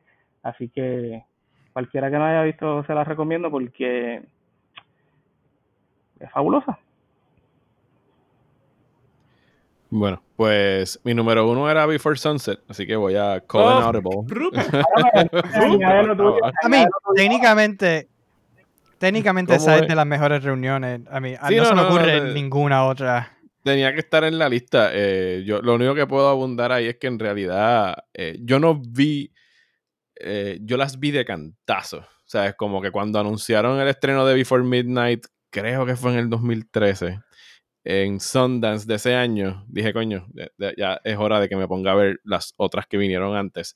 Así que yo no tuve ese sentimiento, y qué bueno, yo no tuve ese sentimiento de espera de, Before Sunrise a Before Sunset, como para que de verdad mm, sintiera el peso de, esa, de esa reunión en pantalla. Pero lo que la hace para mí tan, eh, tan buena es el hecho de que desde, que desde que Ethan Hawke está presentando su libro al principio de esa película y se voltea y ve a Julie Delpy, o sea, Sparks Fly. Es como que anda para el carajo. O sea, el, peso de esa relación, incluso si tuvieras que verla dentro de un vacuum y nunca viste Before Sunrise, se puede ver. Sí, se puede ver sola y entenderla. O sea, no es la única, es la única actually que se puede ver sola y entenderla. Y ellos, ellos explican también y, y, transmiten tanto de esa relación de lo que pasó en aquella noche en Viena, que todo el contexto lo tienes ahí. O sea, no, no necesitas incluso haber visto Before Sunrise. Y yo creo que eso es parte de lo que hace el libreto y las actuaciones de ellos eh, eh, tan, tan buenas. Pero por aquello de mencionar otra, pues me voy al shortlist. Y esta, pues, es quizás un poquito más banal. Pero es un momento cinematográfico que a mí siempre me eriza la piel. Eh, y esta es una favorita del cinemánico crew, creo que siempre lo ha sido. En Terminator 2 Judgment Day. ah, sí ese momento cuando Sarah Connor está tratando de salir corriendo del manicomio y se abren las puertas del ascensor y sale Arnold fucking Schwarzenegger. Es una cosa espectacular. O sea, la actuación de Linda Hamilton, la seriedad del Terminator, el hecho de todo lo que representa tú, el, el toparte de nuevo con tu peor pesadilla eh, y que no la estás viendo tú sola, la está viendo alrededor todo el mundo, es como que sí, o sea, Es existe, real, no no estoy es- loca, sí. es real. Eh, y la manera que lo filma James Cameron en cámara lenta con esa banda sonora, es, es un momento que siempre digo como que puñeta, esta película está cabrona, o sea, no importa cuántas veces la vea. Oye, y, interesante que también funcio- funciona, o sea, no, no tienes que haber visto The Terminator para que la escena funcione en términos, eh, ¿verdad? De shock ah, para uno, como Ajá. viéndola, pero obviamente si viste la primera película, wow. Exacto, es la reunión que nadie, que, que, que, que ella no quería tener. Sí, ese, ese es muy buen momento, me gusta mucho ese. Ezequiel, te toca. Eh, me toca con mi número dos, ¿verdad? Yes, sir. So, mi número dos, interesantemente, es sobre una película que mencioné al principio de este podcast, que es el final de Portrait of a Lady on Fire. So, spoilers, si no la han visto. No voy a Ah, profundizar mucho, pero ese final pick. es dos reuniones que te rompen el corazón porque son reuniones. Así pregunta, ¿son reuniones? Sí, son reuniones, pero no son reuniones. Pe- pero qué, qué gran manera de filmar ese, es, ese, esos dos momentos donde estos dos amantes que se tuvieron, tuvieron que partir eh, y cuando parten tienen que partir con su relación completa, se reencuentran emocionalmente, eh, pero una de ellas no lo sabe. Sí, una reunión con una persona. Sí, y es... pero, pero es una reunión para otra también por, por, por la música, porque tú sabes lo que estás sintiendo. Exacto, exacto, porque la otra persona está viviendo es- esto. Lo que pasa es que no sabe que la otra persona está allí. Pero ah, interesante que esta, esta, e- ella pu- pudo hacer como dos escenas corridas que bajo, más o menos son lo mismo, pero tienen, ¿verdad? Porque está el momento también que ella ve la pintura y ve el libro y ve que está en la página. Te estoy siendo bien vago para que la vean. Sí, no, Y- eh, eh, eh, esta película, y lo, lo describí así en la reseña y lo he descrito cada vez que hablo con ella, para mí ten- tuvo tres momentos que se pudo haber acabado y tú hubieses dicho, o sea, standing ovation, que final más cabrón, que es el, el momento del, de, de la aparición en la mansión, para dejarlo Ay, medio Dios. vago. Sí, sí, sí, sí, sí. el oh, wow. momento, el, el que- momento donde... El callback a la mitología. Ajá, right? Sí, ajá. sí, sí, sí. O sea, la película se hubiese acabado ahí, puñeta, qué película cabrona, o sea, Ujú. chócala ahí, ta, ta, ta. Y siguió. Y ese momento es como que, por lo menos yo como espectador estaba como que, no, no, Ahí. ahí era, y es que estaba cabrón. Y de repente llega la parte de la pintura y es como que, ah, no, eh, Ah. tienes razón, ahí es que tienes que acabar. Y, continúa y tú, no, no, puñeta, no. Pero, Pero, después o sea, la escena pasa y tú. ah, O sea, son tres finales cabrones. O sea, la película te da tres Sí. finales cabrones. O sea, esto eh, es eh, es contrario de lo que estaban diciendo de Midsommar. Exacto. En esta, como Celine Wins Fatality. Ajá. Véanla, no voy a decir más nada. Véanla. eh, si no la han visto. Tremenda peliculota. Ese es mi dos. Ya lo que buen pick, yo creo que ese es el mejor. Anyway. Eh, bueno, si el tercer pick no fue característico de mí, pues este va a ser bien característico. Back to the Eh, Future. No, embuste, embuste. Me voy con la, con la mejor pel- película en la filmografía de Hugh Grant y es el reunion de Aunt Lucy y Paddington en Paddington 2. Oh, Oh, Eh, nice. Oh, I like it. Eh, esta película es, es, es just super charming. Es, de nuevo, estoy escogiendo películas que en verdad quiero hablar de ella y esta es una donde si 2020 te tiene down, como todo el mundo, Paddington 2 es la película para Ok. ver. Es una película súper... ah, just fun. Sorry, estoy tratando de buscar las palabras en español, pero es, es- es divertida. Tiene un montón de charm, cómicos. La, actuación de Hugh Grant es muy buena, la actuación del elenco, la historia es bien encantadora. eh, y es, de las pocas películas hoy en día que hacen un excelente balance entre siendo buena para adultos, siendo buena para niños, para todo el mundo, sin sentirse que se está sacrificando mucho. Y ya, la secuela de Paddington 2, uh, it's, me gustaría vivir en el mundo de Paddington 2 en 2020 ahora mismo. So, No, eh, algo de Paddington 2, eh, Ben Wisha, mano. Ben Wisha, la voz de ese tipo es tan relajante. O sea, ni- ni- no importa dónde rayos esté, en qué película lo vea. Hace poco estaba corriendo por ahí como que un- uno de esos Twitter threads que la gente le sigue dando retweet de que quien tú quisieras que narrara como que tu vida cuando te estés muriendo y mucha gente que sí Morgan Freeman y que sí Werner Herzog, que estaría súper cool. Pero yo diría Ben Whishaw, porque Ben Whishaw sería como un send-off bien zen para mí. Eh, porque me encanta el uso de, de, la voz de él. O sea, de, de las cosas que de, de, Cloud Atlas, que no es una película que me encanta. Él era lo único eh, él era lo mejor de la película, pero by far. O sea, y, y, y, y, la historia de él también era muy buena, si la podías sacar de ahí. Me toca a mí. Vas tú, okay. Gabriel. Sí, bueno, señor. Me, me, me, saqué otra mientras estaban hablando de nuevo. Tengo Pero miedo. No sé, Tengo sí, miedo. No sé si estaba, esto es posible que sea de Ezequiel. Ahora, yo, I'm going to be vulturing the number one. Pero lo único que voy a decir es, of all the gin joints in all the towns, in all the world, he walks into mine. Estaba, estaba en mi shortlist, pero no la puse porque no quería este, seguir. Yo sé que yo tengo una guerra contra el canon contemporáneo de cine, eso estoy haciendo todo lo posible por no poner películas del ah, canon. Pues, pero nada, eso, Santa Blanca. Sí, eso, y esa escena es tremenda, o sea, la reunión, la reunión del cine americano. O sea, of course, of course, eso es la reunión. Yo creo que entre, no. Entre Ilsa y, yeah. y Rick. Sí, Sí, sí. Que, o sea, que otro momento de cine americano están citados en términos no, y que, de eso, y que, de una reunión. Y, y, que cuando tú estás viendo esa película por primera vez, tú, o sea, es, es un momento de impacto para los personajes, no para el espectador. Correcto. Tú no tienes idea de, tú no tienes idea de, de qué es lo que está pasando, pero lo, lo, lo filman de una manera y, y sobre todo la reacción de Sam.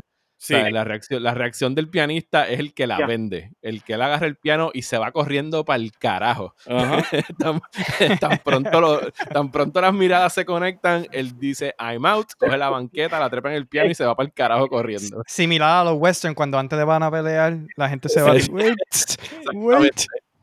Y, y, y, se, entonces e, es en la, la segunda vez que ves la película es que entiendes para uh -huh. ti, te da la emoción a ti. Al principio es esta cuestión de misterio, ¿qué está pasando? Esto, eh, obviamente esta persona es importante, pero tú no sabes. Y eh, Casablanca es una película que si tú te gusta el cine, la vas a ver más de una uh -huh. vez. Eh, la segunda vez que entonces te, te, rompe ahí como, wow, qué clase de escena. Ya, yeah. tremendo, tremendo, tremendo pick. Estoy pensando, estoy tratando de pensar en, en cosas contemporáneas.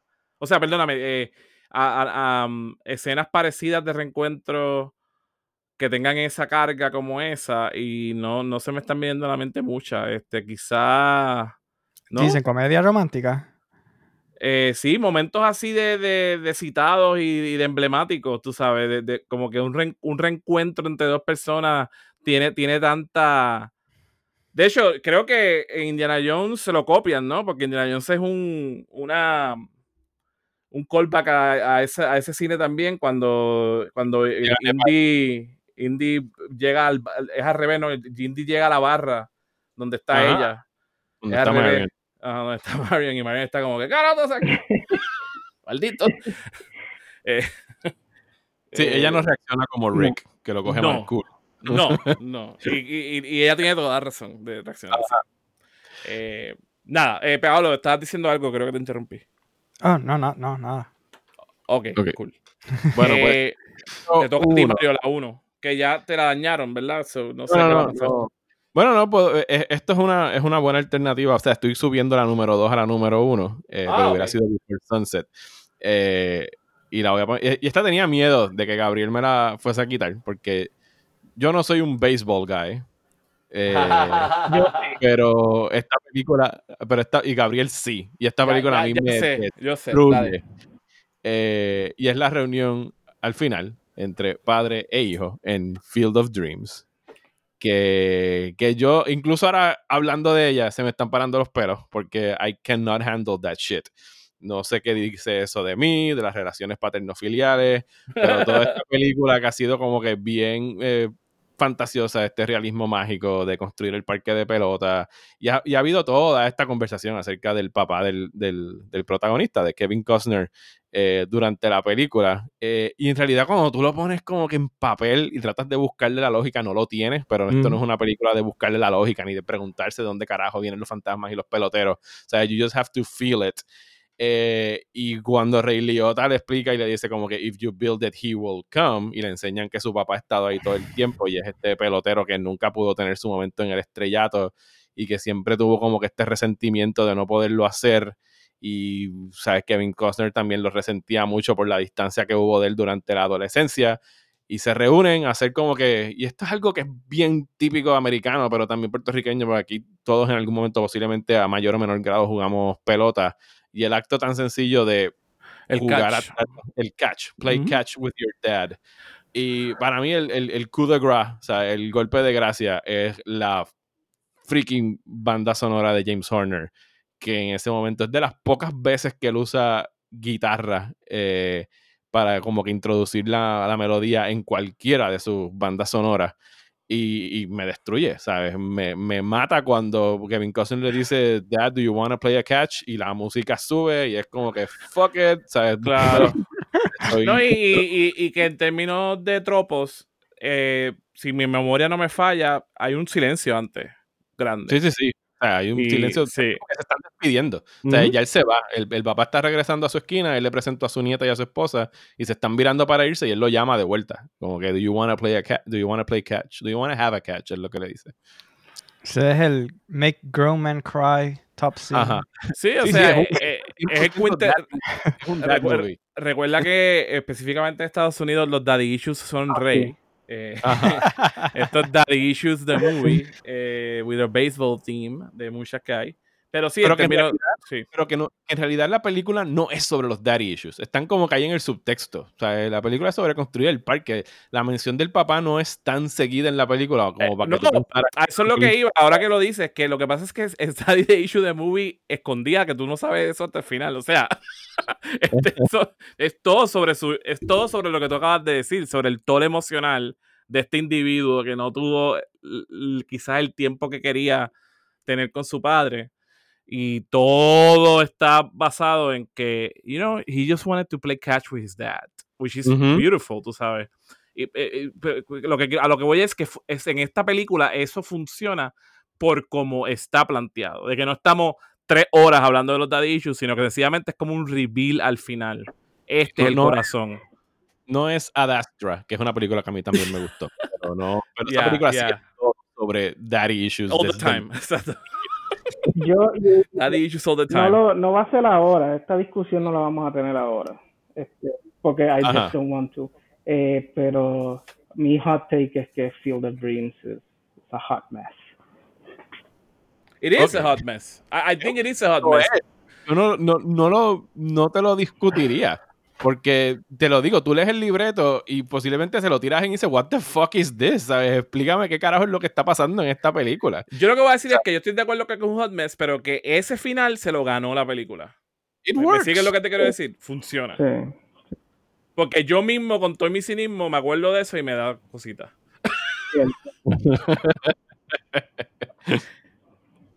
so, me gusta ese pick. Y, y pa- yo sé que tú eres the baseball person. Yo sé que tú no vas a... I know this. Y eh, eh, deberíamos de retomar esto y o- escuchar tu hot take completo. Estoy de acuerdo. Yo no te- digo, estoy infiriendo. Yo no pienso que Gabriel piense que sea un hot mess por cómo trabaja el béisbol. Es todo lo que está alrededor Sí, de la sabes, es básicamente el mismo issue mío con Forrest Gump en general, el zappiness. Yes, el Sappiness, sí, sí, sí.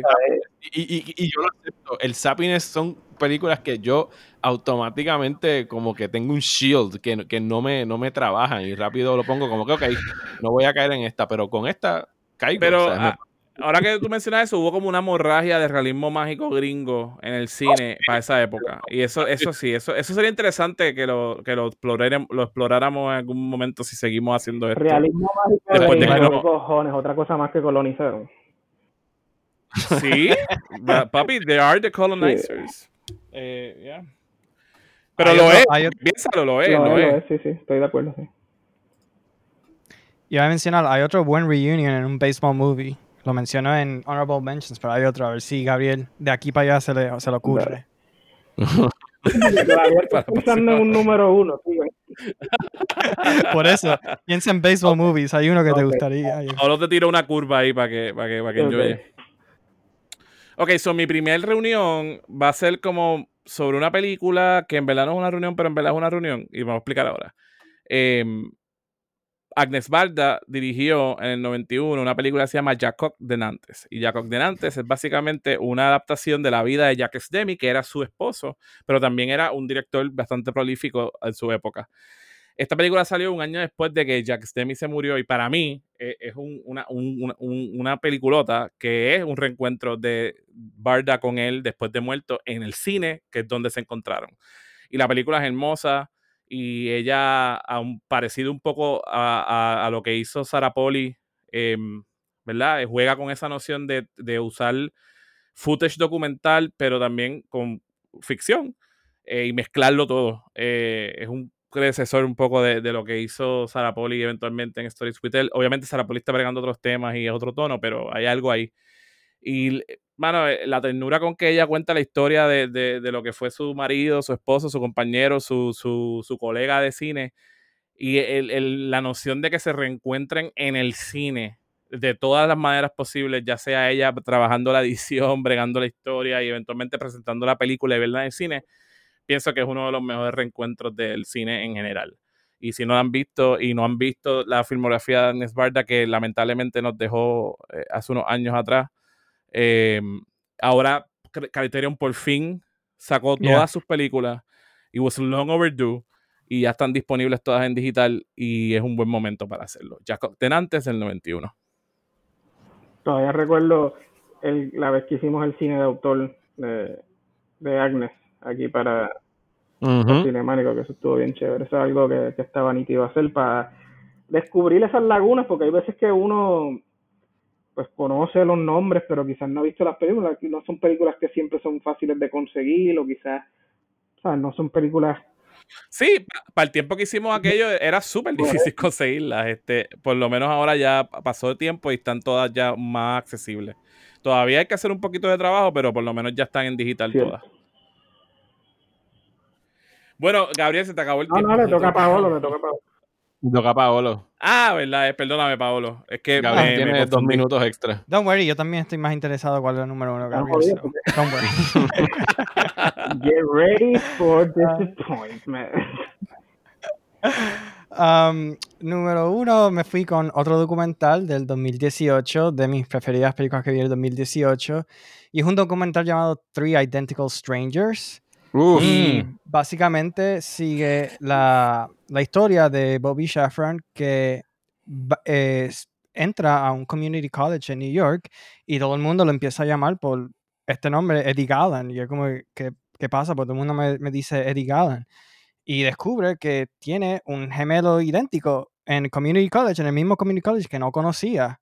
Y pues los dos se reúnen, eh, se convierten como que este un poquito eh, media sensation. Ah, y entonces, uh, ¿verdad? Con la publicidad que le dieron por esa reunión de los dos gemelos, esta otra persona, idénticos a ellos, ve, oye, espérate, ellos son idénticos a mí. Entonces, básicamente, habían unos triplets que fueron separados uh, cuando nacieron sin saber que tenían algún tipo de hermano o nada. Se encuentran como adultos y la, el documental eh, demuestra cómo ellos pues conectaron, cómo se integraron a sus vidas y también qué cosas tenían diferentes y cómo bien interesante cada uno venía de un background bien distinto, eh, padres distintos y todo eso cómo afectó.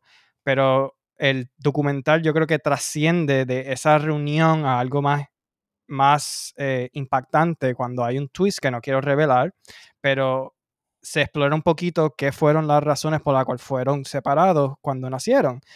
Y entra en muchos temas bien eh, oscuros, impactantes, interesantes.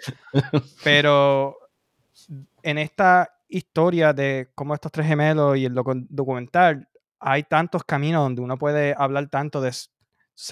Psicología humana, eh, familia, relaciones el entorno, y al final termina con, un, termina con por lo menos ciertas ideas que de nuevo no puedo hablar en detalle, pero son ciertos como que gem of idea que cuando te entran vas a estar pensando un mes, o I mean, maybe años como yo todavía, sobre lo que significa, lo que te hace a ti como persona, individuo y tu vida y, todo eso. Y se lo recomiendo, un documental excelente, está en Hulu, lo pueden ver si tienen Hulu. Um, so, Three Identical Strangers, Uh, really high, highly recommended, obviously, de mi parte. Awesome. No. Llegó el momento, llegó el momento de la verdad. Pues mira, mano, este, buscando la lista de cosas que tenía apuntadas, de cosas que vi durante esta cuarentena, se me olvidó, le pasé por encima y se me olvidó mencionarla. Y pensando que esta película aplica, o sea, olvídate del orden 3, 2, 1, whatever, simplemente son tres ejemplos de reunions. Eh, y es la película de Lulu Wang, de Farewell. Este, Oye, Ah, muy bien, y sorprendido. esa Eh, lograste lo lo logré, papi. Mi clutch, clutch, clutch. Yo Nacho, tenías ese, tenías, ese, tenías ese Google ahí. en el Yo, buzzer. yo seguía en la lista de Letterboxd para arriba y para abajo. Y yo, puñeta, reunion, reunion. Y le di a Diary.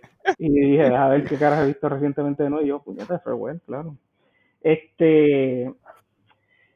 Pues es Lulu, Lulu Wang, la cineasta, eh, eh, una Chinese American, este, y trata, yo creo que, o sea, no diría que es biográfica, pero es basada en, en su vida de cierta manera, ¿correcto?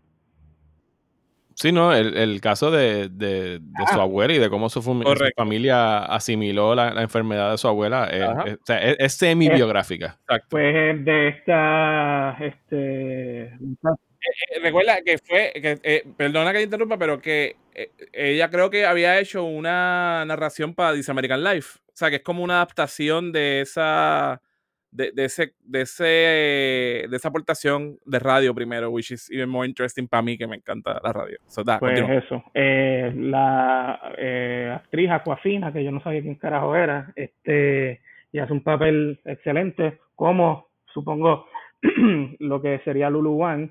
Y la ella vive en New York, ella vivió en New York casi toda la vida, ella se fue de China cuando era una niña, qué sé yo, de 5 o 6 años, I don't know. Eh, y se crió en los Estados Unidos, eh, y pues una profesional en, en New York, pues eh, la abuela está enferma en, ¿verdad? en, en una condición, este, ¿cómo se llama eso? Cuando no le queda mucho tiempo. Eh, terminal. gracias, Ezequiel. Eh, y pues es ir a China a visitarla, eh, pero sin dejarle saber a ella que está enferma, porque no, no, no, no, no quieren dejarle saber por lo que está pasando a ella para que siga, tú sabes, viviendo la vida normal como lo ha hecho. Así que es una reunión básicamente familiar, porque van los papás, los, o sea, los, los, los hijos de, de la abuela, eh, que son los tíos de, de la personaje principal, y, y los papás y todo eso. Y es donde De hecho, ahora que, me, ahora, ahora que mencionas eso, yo creo que la- el título original, o, o sea, porque eh, la película es bilingüe, eh, pero el título en China era, se traducía, si se traduce el título eh, mandarín chino eh, de la película, era Don't Tell Her, en vez de The Farewell. So, más todavía, yeah, Don't Tell Her. eso es durante toda la película, la manera de por qué de repente está toda la familia en casa de la abuela en China, inclusive gente Ajá. que no ha visto en una década o más, eh, cuál es la excusa de que todos estén ahí. La excusa que todos saben es que ella está muriendo y pues quieren verla para poder despedirla o estar por lo menos antes de que, de que muera. Y pues toda la excusa es que uno de los nietos de ella se va a casar. Eh, y pues hacen todo este espectáculo de la boda y todo lo demás, este, to keep appearances. Y, pero nada, o sea, la película trata sobre identidad, sobre el lugar de uno en, este mundo, donde uno pertenece, este, la importancia de la familia, las cosas que uno arrastra, ¿verdad? De herencia, de, de, eh, personalidades y de, y de character flaws, digamos, de, de la familia y cómo uno lo, lo, lo acepta o se desliga de ellos. Eh, en verdad, es- a mí me, me fascinó esta película. Para mí fue bien eh, honesta y bien eh, genuina en, en, en ese sentido. Así que la recomiendo también. Yo creo que está streaming en algún lugar.